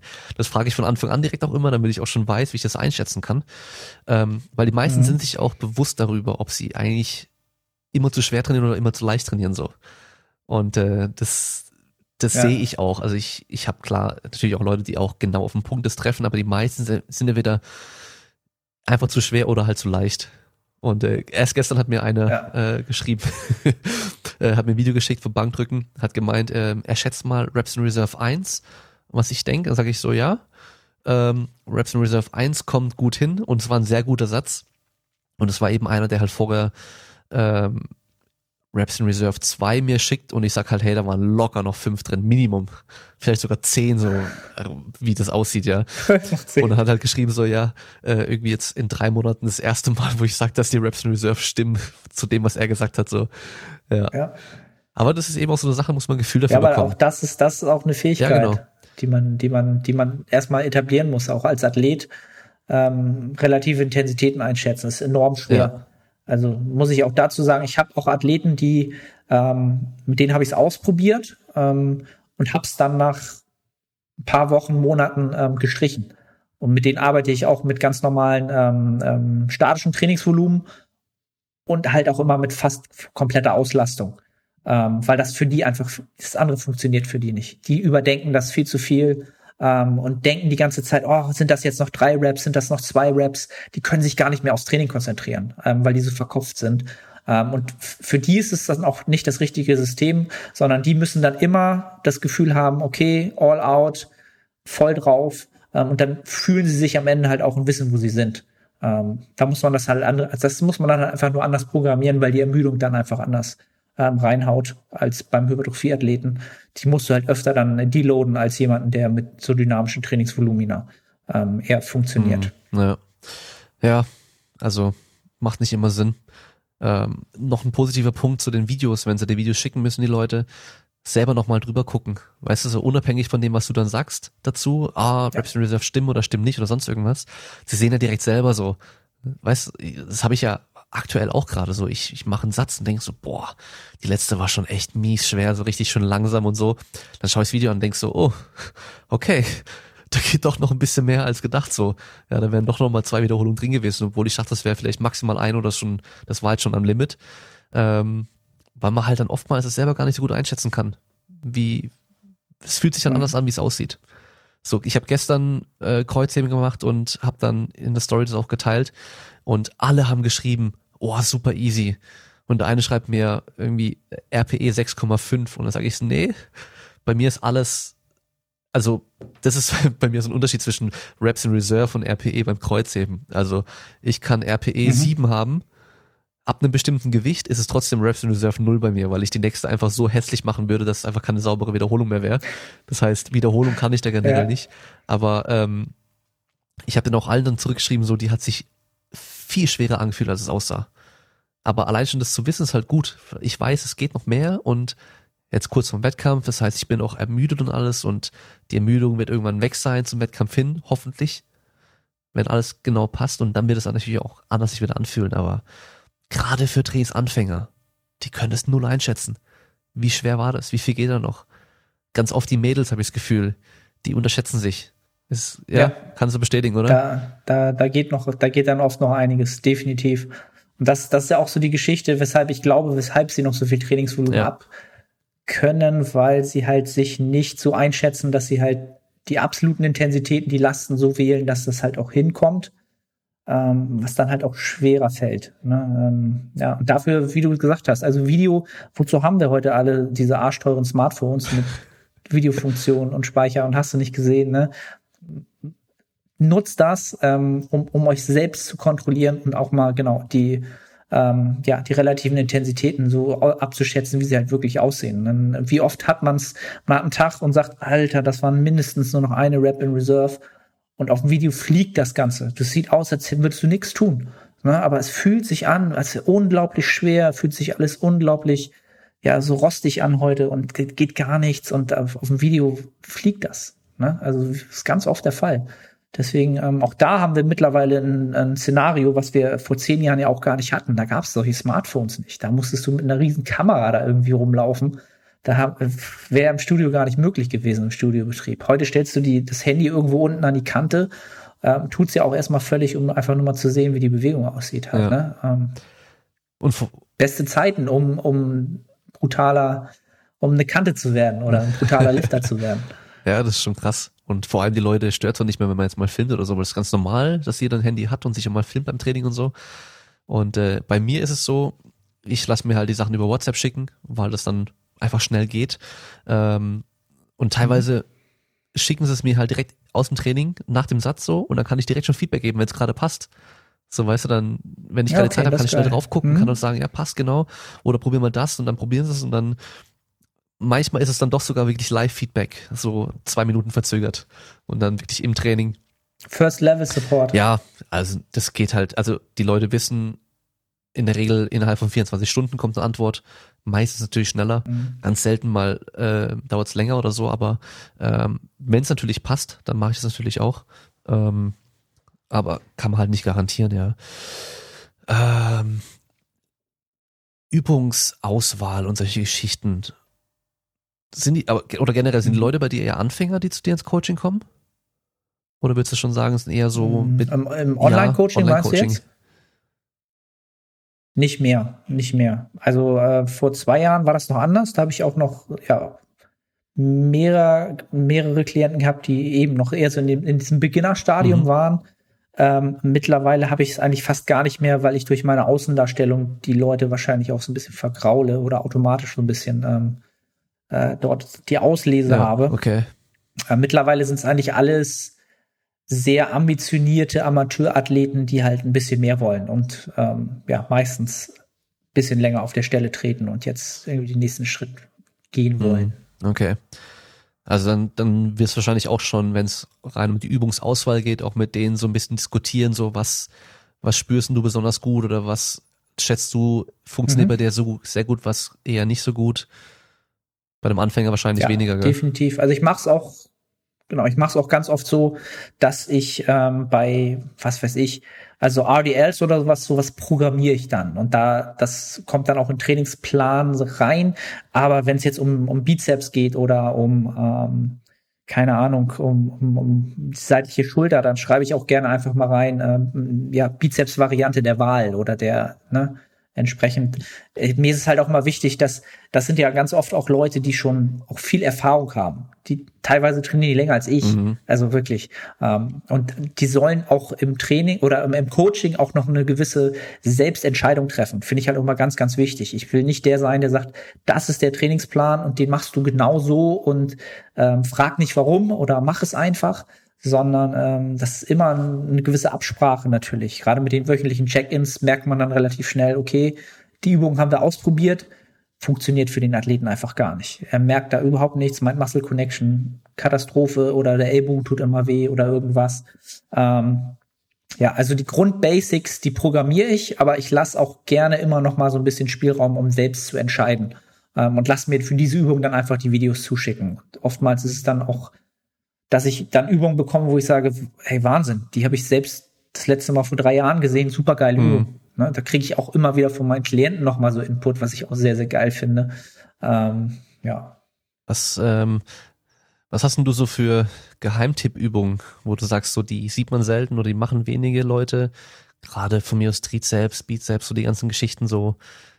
Brust haben wir jetzt schon gehabt, ähm, die mhm. fliegenden mit Kabel am Ellenbogen festgemacht.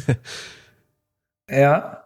Also da, genau, also die Cuffs sind da schon mal richtig, also für den Bodybuilding, Physikathleten, ähm, die Cuffs auch gerne fürs Seitheben nutzen. Ähm, die kann man sich dann so ums Handgelenk nach außen mhm. sozusagen binden.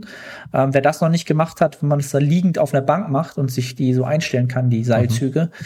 dann kann man wirklich Seitheben mal bis zum realen Muskelversagen machen.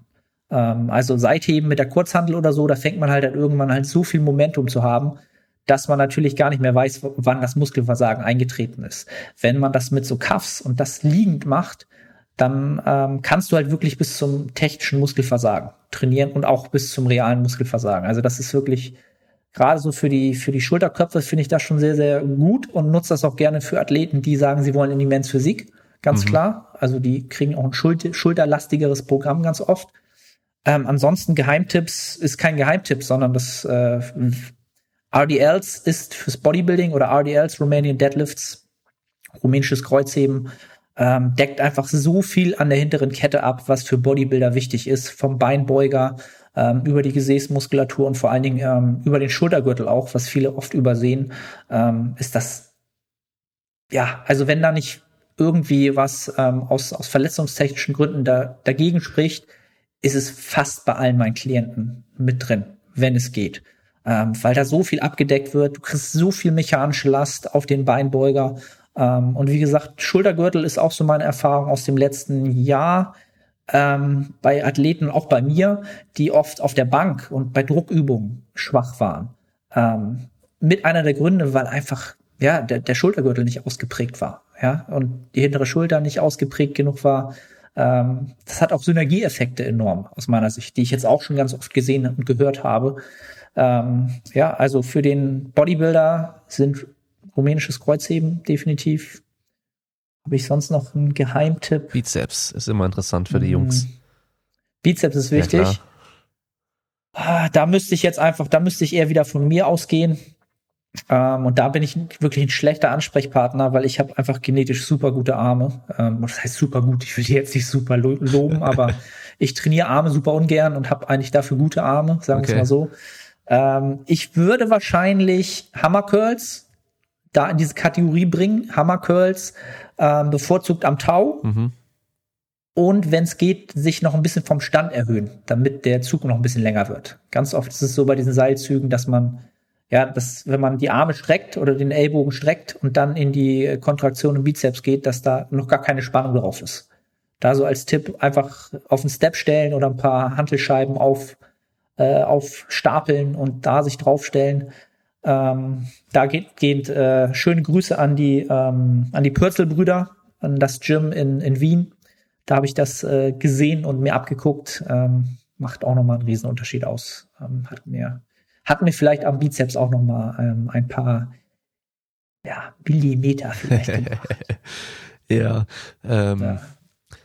Bizeps bin ich immer ein Fan von zwei verschiedenen Übungen. Einmal in der Dehnung, weil man das halt sonst in den ganzen großen Übungen, die, die mhm. man halt programmiert, so ganzen Rudergeschichten, Klimmzüge, was weiß ich was, halt nie wirklich hat.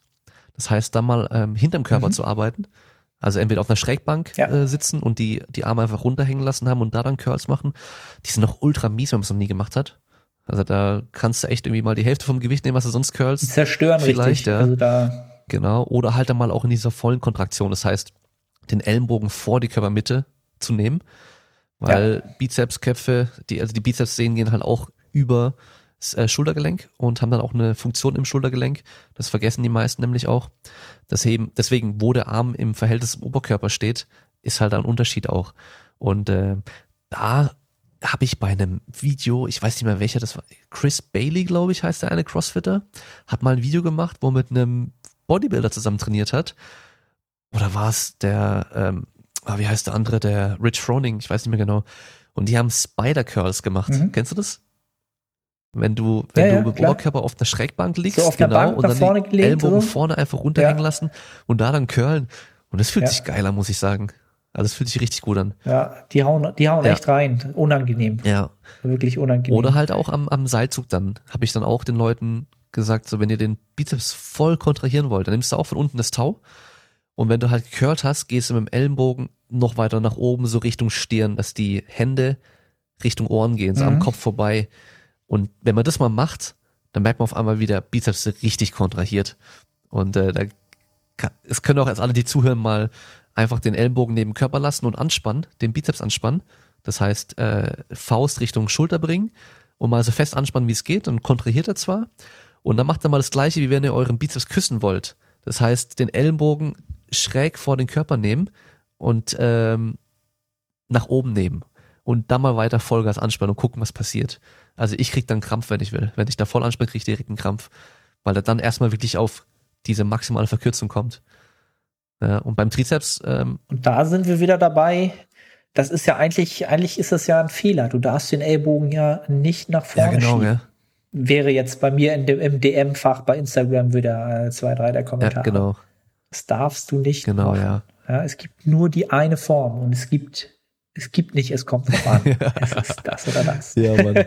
Ja, und für, für den Trizeps genau das Gleiche. Also wenn ich die ganzen, ich habe ja viele, die Powerlifting orientiert trainieren die halt stärker werden wollen. Und das heißt, wir machen halt schon viel Schulterdrücken, wir machen viel Bankdrücken, solche Geschichten. Und da dann eben mal was machen, wo wir den Trizeps mal auf volle Dehnung bringen, ist auch so ein Ding, was halt oftmals fehlt. Das heißt, in dem Fall dann die Arme über Kopf nehmen und dann halt irgendwie Trizepsarbeit machen. Und da mache ich es auch gerne mit dem Seilzug von unten hinten, also auch mit dem Tau, weil du halt auch mit wenig Gewicht und dann halt auch ein bisschen freier arbeiten kannst. Sehr geil. Ja, und dann Dips zum Beispiel sind dann halt fast so komplette Kontraktion. Ja. Also da gibt's dann auch schon wieder verschiedene Sachen, die man machen kann. Aber da gibt's schon äh, viel Spielraum, muss man sagen. Das ist auch ganz cool. Aber was ich immer noch blöd finde, sind diese Hercules Curls. Wenn man zwischen Hercules Curls kenne ich gar nicht. Das ist, ist äh, Doppelbizeps Pose zwischen dem Seilzug und dann aber halt hier so. Ah, Her Hercules Curls, so nennt man die also. Also unter dem Namen kenne ich sie. Ähm, von früher noch. Ja, okay. Ja, ich kenne auch gar nicht. Weil Namen. ich sehe das ähm, nämlich. Habe ich tatsächlich. Ich sehe das immer nur irgendwelche zwölfjährigen Jungs machen im Fitnessstudio, die halt sowas noch nicht nötig haben, weißt du? Die ein Unterhemd anhaben. Genau. Ich habe das auch zu den Zeiten gemacht, wo es bei mir auch noch nicht nötig war. Da habe ich das genau, immer gemacht. Ja, ja Klassiker. Ähm, ja, sehe ich super selten. Ich glaube, ich habe jetzt einen Klienten gehabt, der hat die gemacht, als ich ihm äh, in dem Programm ins Programm geschrieben habe, Bizeps Curl der Wahl. Und ähm, Irgendwas war da jetzt zuletzt. Ja, das wollte die Schulter, hat es nicht so gut gefunden auf Dauer. Ähm, hat schon seinen Grund, warum einige Übungen dann meistens oftmals auch nicht so lange ausgeführt werden. Ja. Ähm, ja, das Blöde bei der Übung ist nur, du nimmst halt viel Platz weg. Du stehst halt direkt im Seilzug drin und da würden Leute wahrscheinlich andere Sachen trainieren wollen. Ja, oder halt äh, Curls im Squat Rack oder sowas oder im Power Rack mit der Langhandel ist halt auch blöd. Hebst du vom Boden auf und gut ist.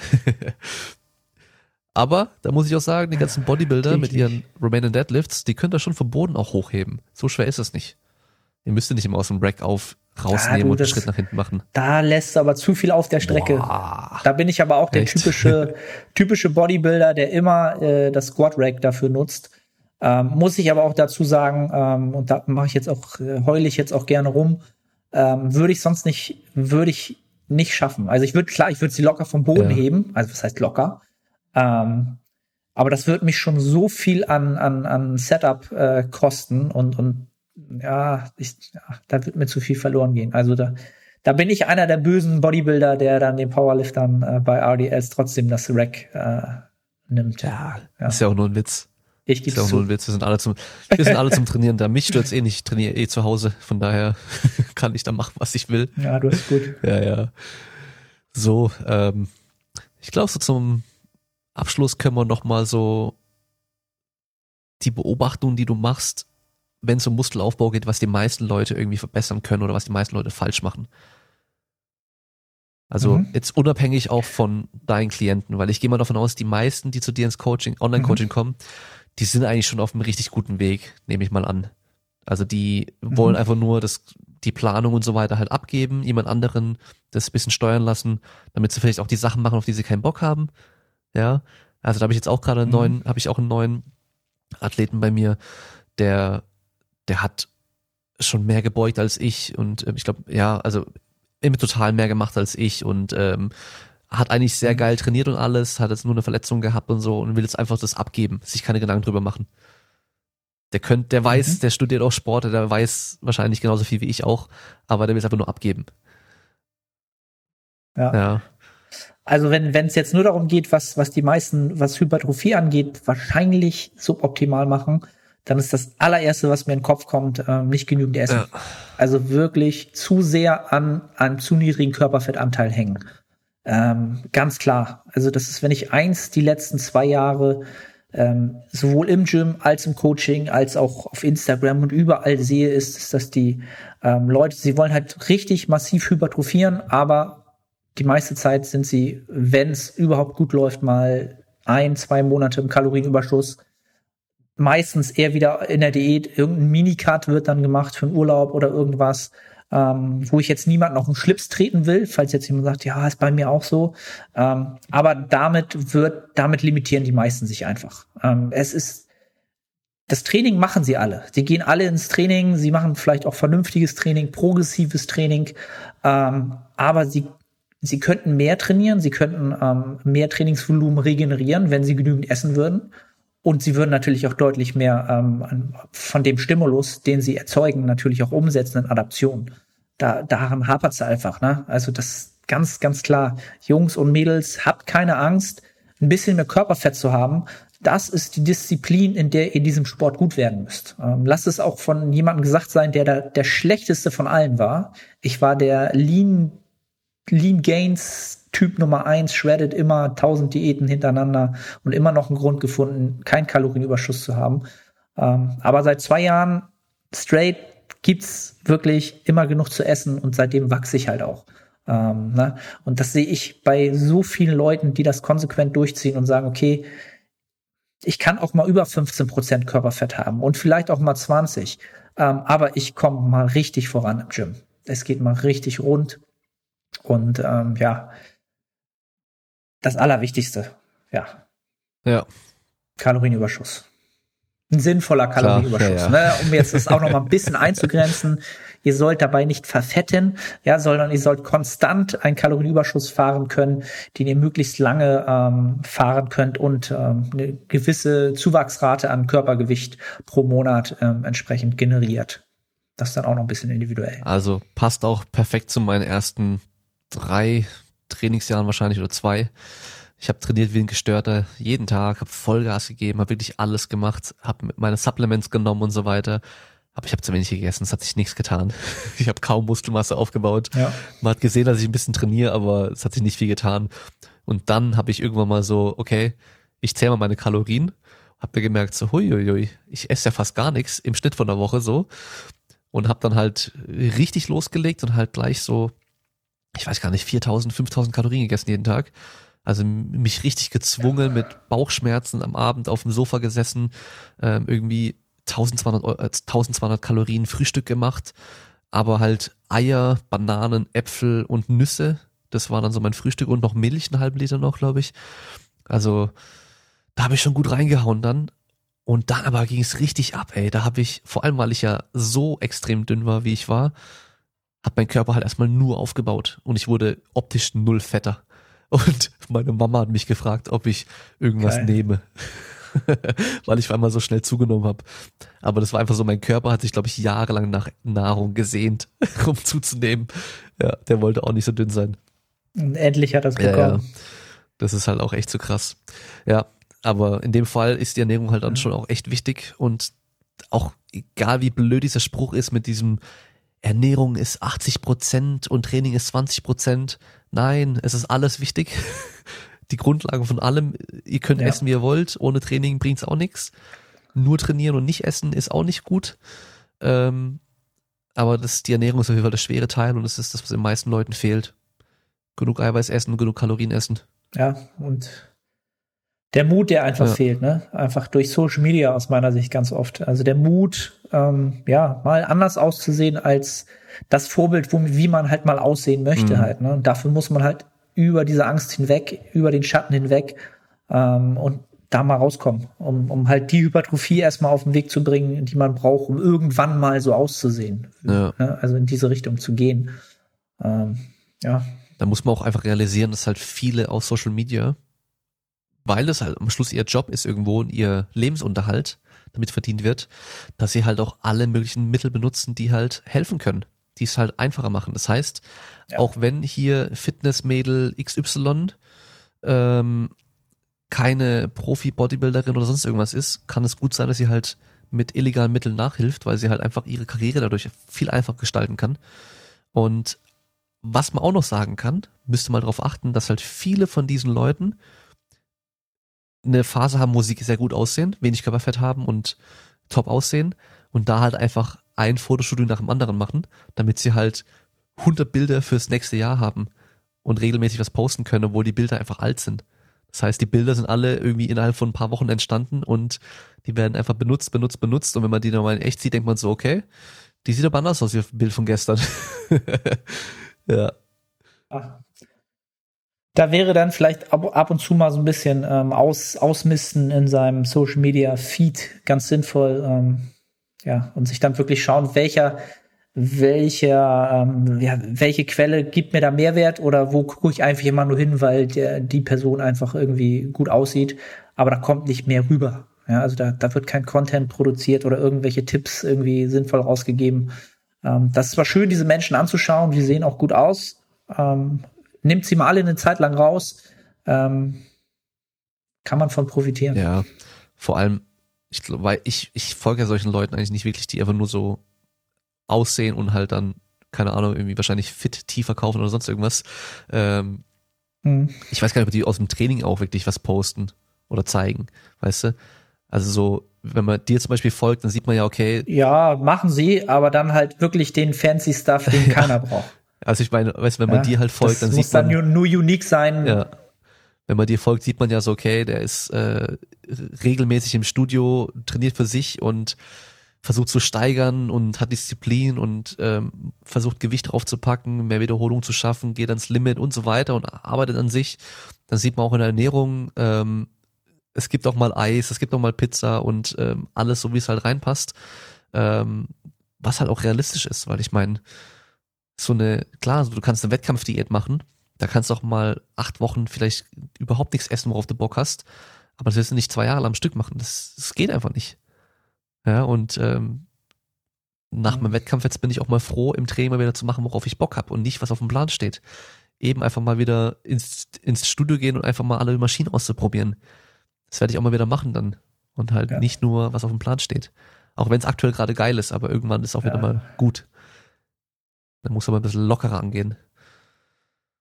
Ah, am Ende bist du, bist du das Abbild deiner Gewohnheiten. Ja, ne? genau. Ne?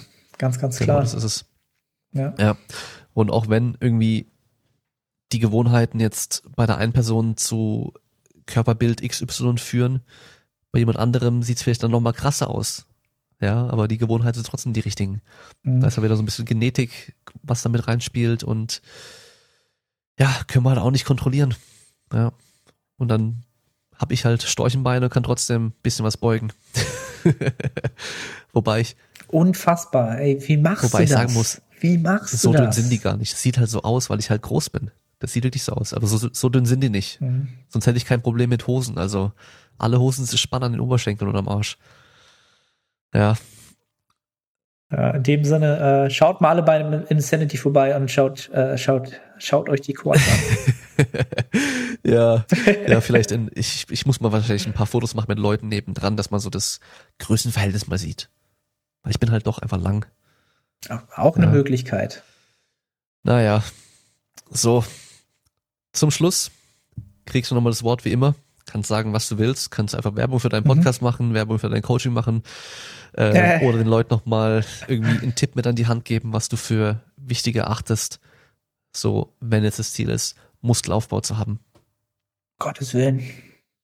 Was ich für wichtig erachte. Also, habe ich, glaube ich, eben schon gesagt. Ähm, wenn ich was mitgeben möchte oder wollen würde, dann ähm, schaut, dass ihr entsprechend eine Vision habt, ein Ziel habt, was ähm, auf das ihr zuarbeitet ähm, anhand von von Gewohnheiten, die ihr etabliert. Immer wieder, immer kleine Gewohnheiten, eine auf die nächste sozusagen draufpacken. Ähm, das ist das, was ich am ehesten mitgeben kann als jemand, der jetzt ähm, ja, ist immer blöd zu sagen. Ich möchte halt auch nicht sagen, ich bin jetzt nicht so der genetisch nicht unbedingt der beste, äh, das beste Beispiel dafür, dass ich hypertrophieren könnte. Ähm, hab's trotzdem ganz gut geschafft, meine ich mittlerweile. Und das ist alles auf meine Gewohnheiten zurückzuführen. Einzig und allein. Durch alle Fehler, durch die ich durchgegangen bin, durch das nicht genügend Essen. Ähm, ja, ich, ja, wie du schon gesagt hast, ich bin einfach, äh, oder ich würde einfach ins Gym gehen, konstant, beständig, immer wieder und immer wieder ein bisschen was anpassen und eine neue Gewohnheit schaffen. Und ähm, ja, wenn ihr da Bock drauf habt, äh, mir jetzt zu folgen, äh, entweder im Social Media, könnt ihr das gerne bei Instagram tun. Ähm, arne.otte, kleingeschrieben, oder ähm, schaut gerne auf meiner Website vorbei, www.theartofpt.de. Und ansonsten bin ich, glaube ich, ja, mein Podcast gibt's auch noch, der heißt auch The Art of Personal Training. Äh, lustigerweise sind wir hier gerade im Podcast. Ähm, sehr hypertrophielastiger Podcast, aber auch für Personal Trainer sicher, sicherlich interessant. Freue mich über jeden, der vorbeischaut, Hallo sagt, einmal Moin, Moin, Moin sagt. Und ähm, ja, that's it, glaube ich. Ja, ich glaube, in letzter Zeit ist dein ähm, Podcast eher die Art of, die Art of Bodybuilding, oder? Wenn man so die Inhalte ja, anschaut, ja, ja. Ist, ist in letzter Zeit doch sehr trainingslastig und wenig irgendwie jetzt sag mal Business, Marketing ja, sonst irgendwas. Da, daran, daran sieht man dann, ja, daran sieht man dann halt so, dass ich doch den Podcast eher sehr zum, ähm, ja, zu meiner, die Passion da mehr reingebracht habe, so wie es mit dem Online-Coaching mehr gekommen ist. Es geht halt alles mehr Richtung Hypertrophie, Natural Bodybuilding. Ähm, ja, Personal Training ist halt mittlerweile eher das, was ich ähm, ja, beruflich mache mhm. einfach. Ja. ja. Und zu deinem Punkt, was du vorhin gesagt hast, ein langfristiges, übergreifendes Ziel zu haben, ist gut und darauf auch hinarbeiten, langfristig. Das ist super wichtig. Also gerade im Sinn vom Bodybuilding, dieses ständige Zu- und Abnehmen, immer hin und her wechseln oder ich muss jetzt shredden, ich bin zu fett geworden oder ich bin jetzt so dünn, ich muss jetzt Muskeln aufbauen und zulegen und dann aber halt alles nur ein paar Wochen machen, dann drehst du dich auf der Stelle. Das ist dieses Typische, dass halt nichts passiert. Und äh, im Krafttraining im Powerlifting und so genau das Gleiche. Ja, also ähm, wenn du jetzt wieder zuhörst, ähm, ich habe jetzt einen, einen bei mir im Coaching, der das jetzt wahrscheinlich wieder hört und der vor kurzem erst schon äh, ein, ein Beispiel von mir war und dann daraufhin auch gleich geschrieben hat. Ähm, das ist perfekt passend für dich, dieses ich will jetzt das, aber eigentlich hätte ich auch gern das und das und das und das. Und ich habe ihm auch gesagt, so, jetzt such dir eine Sache aus und darauf arbeiten wir jetzt mal hin, eine Zeit lang. So, weil alles gleichzeitig funktioniert aber nicht gut. Und äh, deswegen ein großes Ziel und dann die Gewohnheiten darauf abstimmen und dann passt es auch, dann kriegt man auch vieles hin. Gut. Exakt. Alle Sachen von Arne kommen in die Shownotes mit rein. Ich werde auch den, den Podcast von uns beiden, wo ich bei dir zu Gast war, auch verlinken. Könnt ihr alle nochmal reinhören, wenn ihr das noch nicht gehört habt. Ähm, so ein bisschen, bisschen so Einblicke, sag ich mal, geben in Ah, Einblicke kann man nicht sagen, aber einfach so die, wo man aufpassen muss, wenn es jetzt um dieses evidence-based, science-based, wissenschafts-, wissenschaftlich fundiertes mhm. Coaching, Training und so weiter geht und wo es aber dann doch auch wieder wichtig ist, so einfach mal ein bisschen so dieses Pro und Contra oder was halt gefährlich sein könnte. Haben wir da ein bisschen besprochen. Die gefährlichen Tücken der Science-Based genau. äh, Practice. Oder im Endeffekt kann man es mittlerweile nur noch Science-Based Marketing nennen, oder? Ja, teilweise schon. So ja. Leider eigentlich. Es, es, verkauft sich halt besser als alles andere ja. gerade. Ich glaube, mittlerweile ist aber schon, ist schon wieder am Abflachen, jetzt kommt irgendwas Neues wahrscheinlich. Was kommt jetzt? Wahrscheinlich so Akzeptanz. Akzeptiere dich selbst so wie du bist und trainier trotzdem oder so. Irgendwas in der Richtung wird kommen. Akzept, ja. Bleib ein Lauch und akzeptiere Genau. Ja, Fat Acceptance gibt's das schon, es gibt's bald noch Lauch Acceptance. Ja. Auch dünne Jungs sind schön. You, you heard it first. Wobei dünne Jungs waren ja schon schön in der Emo-Zeit. Gell? Ja, vielleicht kommt das jetzt wieder und dann ist Bodybuilding am Boden. Ich hoffe nicht. Jetzt kommt erstmal, jetzt kommt erstmal die 90er Jahre Zeit gerade. Das heißt, so diese Adidas Schnellfickerhosen, die sind jetzt wieder in und, ähm, ah, okay. und Mädels mit Buffalo sieht man auch schon und Helly Hansen Bomberjacken müssten auch bald kommen. Und wenn es chronologisch so weitergeht, dann kommen jetzt bald wieder danach dann Baggy Pants. Das heißt, wir können richtig, richtig ja, Hip-Hop-Style oder Skater-Style kann man auch wird dann auch wieder äh, modern. Das war meine ja. Zeit, ja. Dann versteckt man seine schön trainierten Beine oder eben die nicht trainierten Beine. Sieht man dann nicht mehr. Eins vorbei. Gute Zeit. Ja, Mann. Also dann vielen Dank für deine Zeit. War interessant. Sehr gerne, sehr gerne. Und an alle, die zuhören. Wir hören uns beim nächsten Mal. Macht's gut. Ciao, ciao. Ciao, ciao.